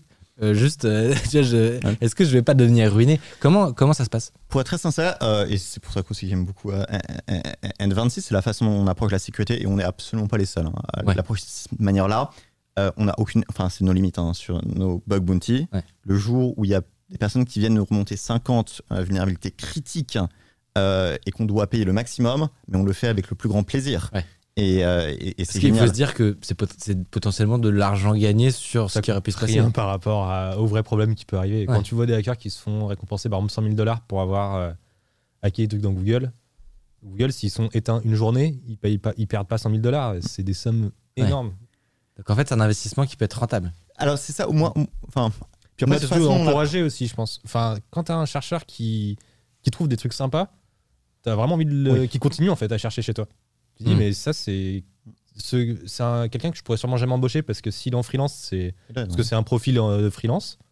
Et du coup, le seul moyen de le garder un peu chez toi et qui bosse pour toi, c'est c'est un peu cette carotte-là. quoi. Moi, euh, je reportais des failles chez 26 et à un moment, ils m'ont dit euh, euh, Eh, ça, ça nous coûterait peut-être moins cher de. oui, ça peut être un moyen de se faire recruter aussi. Enfin, Bah, moi, mais c'est comme ça c'est- que- on m'a contacté, ça m'a Ouais. j'ai refusé le poste. En fait, je leur ai dit, bah, regardez, euh, ouais, euh, t'as trouvé beaucoup de bugs chez nous, on t'avait envoyé plein d'argent. euh, Est-ce peux que pas venir J'ai fait, bah, regardez, moi aussi, j'ai gagné tant chez vous. Est-ce que vous me payez comme ce montant par mois? Ils m'ont fait, bah non. Je fais, bah alors non. Ouais, c'est marrant. Mais ouais, du coup, euh, sur les montants, euh, moi, c'est aussi quelque chose sur lequel on n'arrête pas de les augmenter et, on- qu'on a très peu de barrières chez, nous lorsqu'on a ces discussions-là en interne et on veut l'encourager. Euh, parce qu'il y a aussi. Ce qui nous fait le plus peur en réalité, c'est pas le fait qu'on nous remonte des failles, c'est qu'on nous remonte des choses que les personnes pensent c'est des failles, mais c'est pas des failles.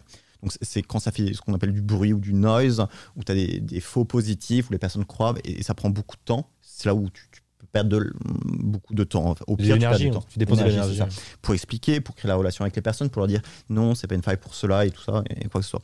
Mais pour récompenser des personnes avec grand plaisir. Et, et c'est aussi le fait que c'est reconnaître que c'est impossible d'avoir des systèmes qui, ne soient, qui soient parfaits. Et, et- et- et être dans l'inverse, se dire non, on ne récompense pas ça parce que ça n'existe pas. C'est C'est euh, la technique de l'autruche dont on parlait. encore une fois, c'est ça. Donc oui, venez trouver des failles chez N26, et essayez, et c'est et c'est génial. Euh, et, et pas que N26, euh, allez sur ces plateformes, Yes We Hack, euh, On a des programmes euh, publics, nous, par exemple, où tu viens, tu rentres ton nom, ton prénom, tu t'inscris et c'est parti, tu peux commencer. Tu et- peux déjà commencer, ouais. pas Ouais. besoin d'être accepté dans un truc privé et tout. Ouais, c'est intéressant. Euh, en tant que. Enfin, quand tu es plutôt côté euh, cybercriminel, euh, C'est pour toi que tu parles ou? Oui, bah, bien sûr. Voilà. Moi, je, quand je mets ma capuche la nuit. Non, ce que je- ma question, c'est là, on a, on a décrit comment fonctionnent euh, les gens qui, qui, qui restent dans le cadre légal. Ouais. C'est-à-dire que euh, si tu es intéressé par le hacking, tu peux gagner de l'argent comme ça. Donc, en faisant des bug bounty. Le, hum, c'est quoi, en fait, les, les, les, les marchés parallèles qui existent Ouais. sur les vulnérabilités? Parce qu'une vulnérabilité, tu peux te faire payer par Google. Pour le, par exemple, si tu as trouvé une, une- une faille chez eux, ou pas, N26, si tu trouves une, une faille chez vous, euh, c'est pas les seuls endroits où, en fait, où, tu- où les failles se monnaient. C'est pas si simple en fait. Euh, De, de mon expérience, je serais Ouais. heureux de, de savoir ce que tu vois, tu vois de l'autre côté, parce que c'est vrai que les plateformes où on peut vendre, il y en a une qui est très connue qui s'appelle Zerodium euh, et, qui se Ouais. Qui est dans, dans- légal. euh, Du coup, Zero- Zerodium, c'est c'est quoi? En- en vrai, tu trouves une faille euh, dans un système et au lieu de la remonter à l'entreprise ou la boîte en question, tu la remontes à cette entreprise tierce Ouais. qui, elle, décide d'en faire ce qu'elle veut et qui ça peut aller euh, souvent à la vendre à un État qui a des. Bah, quand euh, tu achètes des bugs à un million, faut se demander qui peut payer plus que ça pour acheter le bug de l'autre côté. voilà, pour Ah. faire du contrôle et, et du Alors, million. on parlait d'éthique, Ouais. je pense que ce genre de site. euh, On sait pas où ils sont, quoi. Ça, Enfin, si, on se doute, quoi. oh, mais, enfin, si t'as beaucoup d'éthique, tu ne peux pas vendre à ces genres de sites. Parce que du coup, eux, ils, ach- ils achètent certaines vulnérabilités jusqu'à un million. Je crois que j'ai vu des trucs, par exemple, sur million iOS ou des choses comme Il ça. y a beaucoup, euh, il y a beaucoup de, marketing euh, et Et, et donc, logiquement, comme tu dis, s'ils payent autant, euh, c'est pas qu'ils vont, ils vont pas aller voir l'entreprise et, euh, et les- et leur donner des gentils conseils pour qu'ils deviennent plus sécurisés. C'est quoi on peut, Qu'est-ce qu'on peut supposer? Vendre à des États. euh, et ces euh, enseignements, euh. c'est ça, ou souvent des États qui n'ont pas, il y a- la plupart des États, euh, euh, euh, je sais pas, de- de- certaines tailles, et ont investi dans des équipes et donc souvent n'ont pas forcément besoin de passer des entreprises comme Ils ça. font déjà de l'offensif, en fait. C'est ça, exactement. Euh, Il y a des États qui sont plus petits, qui n'ont pas ces, ces moyens-là, et du coup, bah, ils peuvent acheter directement ces vulnérabilités-là, soit que leurs équipes de leur côté, simplement. Ok. C'est un peu des mercenaires du- de, du- de la cyberguerre. Là, ils vendent Ouais. des armes en fait. Euh, Ouais. je pense que. En fait, c'est ça, l'équivalent. Si on prend le- la, guerre, euh, la guerre et la cyberguerre. Oui, c'est des vendeurs d'armes. Ouais. C'est des, ouais, c'est ça. Donc Mais- c'est légal. Après, légal, ouais. Ouais. Ouais. Si c'est ça la, la notion que tu cherches, euh, c'est légal. Non, parce que alors, du coup, ça c'est ceux-là, ils sont, enfin, ils sont plus que border. On sait pas trop. Non, c'est- bon, voilà, pour moi, c'est grave border. très très border. C'est chaud. Moi, moi, ce, ce que j'avais en tête, c'était même des plateformes euh, parfaitement illégales de marché noir.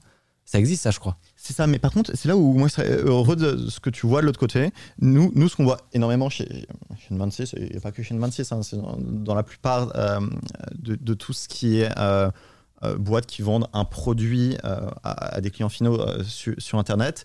Euh, là où on voit sou- souvent du marché noir, c'est pas tellement dans la cybersécurité de personnes qui vont vendre des, des failles comment hacker N26. Ok. Et, et c'est assez simple, euh, la raison euh, derrière qui est, euh, d'une part, il- lorsque les personnes disent oh je vais hacker une banque et je vais voler de l'argent encore une fois la réalité n'est pas euh, tu, tu hackes la banque et l'argent tu la prends et tu la mets dans ton il y a tellement de niveaux de sécurité Ouais. et de mécanismes et de systèmes opérationnels et autres et donc ça ne prouve pas même si tu arrives à faire la transaction sur ton compte ça Ouais. ne veut rien dire qu'elle se passerait réellement Ouais, euh, et plein de choses. Donc la fraude, en, en fait, il y a plus de fraude. Donc c'est là où il y y a souvent des, des black markets. Et c'est pour ça qu'on voit souvent, vous voyez, euh, de, de boîtes qui recrutent, vous voyez souvent des, des personnes dans des teams comme Trust and Safety, euh, fraude, euh, anti-money laundering, euh, blan- contre le- lutte contre le blanchiment d'argent et tout ça. Parce qu'il y a énormément de euh, personnes qui sont malicieuses qui n'ont pas, ils se rendent compte qu'ils n'ont pas besoin simplement d'avoir la connaissance technique pour abuser le système ou pas très poussée, Ouais. mais qui peuvent essayer d'abuser la logique à grande échelle. Pensez, simple- imaginez que vous Carte ayez. bleue, par exemple. Le business des cartes bleues. Voilà. Quand les gens, euh, les hackers, quand ils s'échangent des cartes bleues, euh, je dirais je dis plus pirates que hackers. Ouais. Les pirates, quand ils s'échangent des cartes bleues, euh, en fait, ils se les vendent pour quasiment rien. Ça coûte, on va dire, 10 euros une carte bleue avec toutes les infos sur le net. Et en général, tu vas aller voler 20 euros dessus. Après, comme ça, tu l'as et t'en achètes 1000. était rentabilisé, ouais. C'est ce qu'on appelle le carding. On en a parlé aussi, Voilà, si vous voulez, euh, sur ma chaîne, vous pouvez aller voir la vidéo dédiée. Parce que si tu voles 2000 euros à quelqu'un, il va s'en rendre compte tout de suite et euh, ça va créer plein de procédures, etc. Alors que si tu voles euh, 20 euros à 10 000 personnes, C'est là, tu vas exactement. passer à travers euh, plein de trucs. Et la police, même s'il y en a qui s'en rendent Donc, compte, en fait, parce qu'il y en a le- qui vont ouais. se rendre compte des 20 euros qui manquent, ils vont aller voir la police, ils vont faire ouais, mais Donc, en fait, Et sur, les le- entreprises sur les. payent le prix. Ouais. C'est là où de l'autre côté, la, voit c'est la rarement, banque qui. euh, c'est la banque ou, euh, ou même d'autres euh, milieux. C'est eux qui vont payer et, et prendre. Et c'est là où ça peut coûter bien plus aux entreprises. Mais c'est vrai que moi, un grand euh, shoot-out, grand message d'appréciation à toutes les, les personnes qui aussi travaillent pas dans ces personnes qui c'est des anti-hackers où ils font toute la Mhm. sécurité, c'est super shiny et tout ça. Il y a une quantité de travail qui est fait et, et super intéressant. Et nous, on le voit aussi euh, chez N26 hein, dans utilisant des technologies euh, de machine learning et autres, des comportements euh, et, et- et tout cela, et, des méthodes d'une créativité. Et c'est un jeu du chat et de la souris sur lequel euh, je suis impressionné par le, le talent des, des personnes qu'on a dans certaines de nos équipes à trouver toutes les, les façons de détecter des comportements frauduleux sans que les personnes de l'autre côté puissent comprendre ce que nous on a détecté. Comme ça, ils peuvent pas simplement changer la petite chose et hop, on peut Ça bypasser. fait penser aux anti-cheats euh, dans les jeux vidéo, par exemple. Exactement là. Et, euh, et- et c'est toujours faire très attention. Il y a énormément de philosophie, de méthodologie.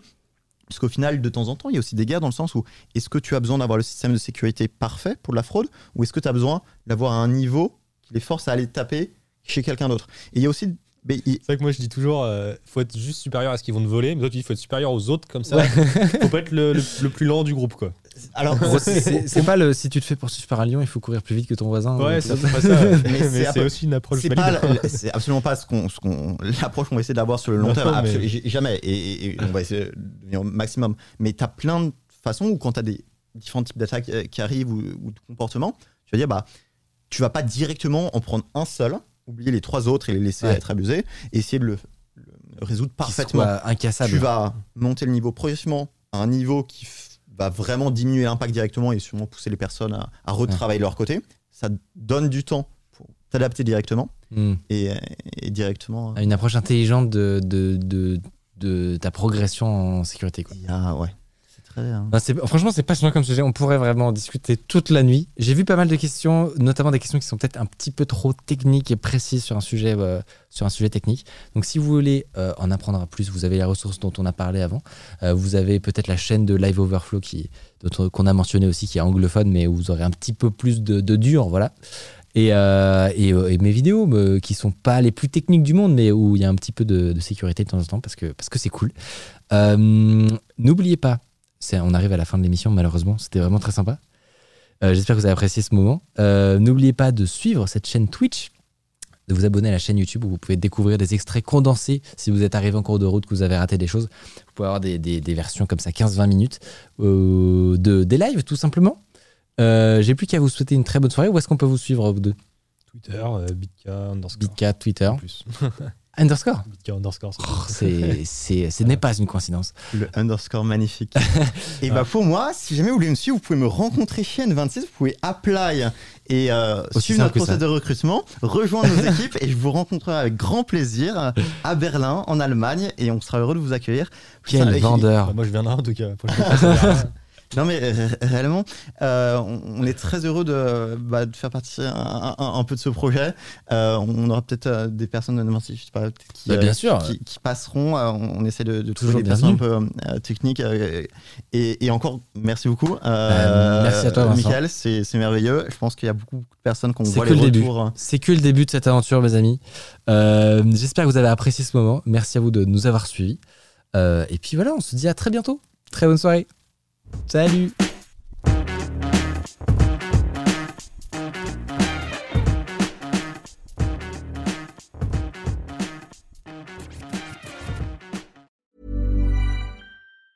Ever catch yourself eating the same flavorless dinner three days in a row?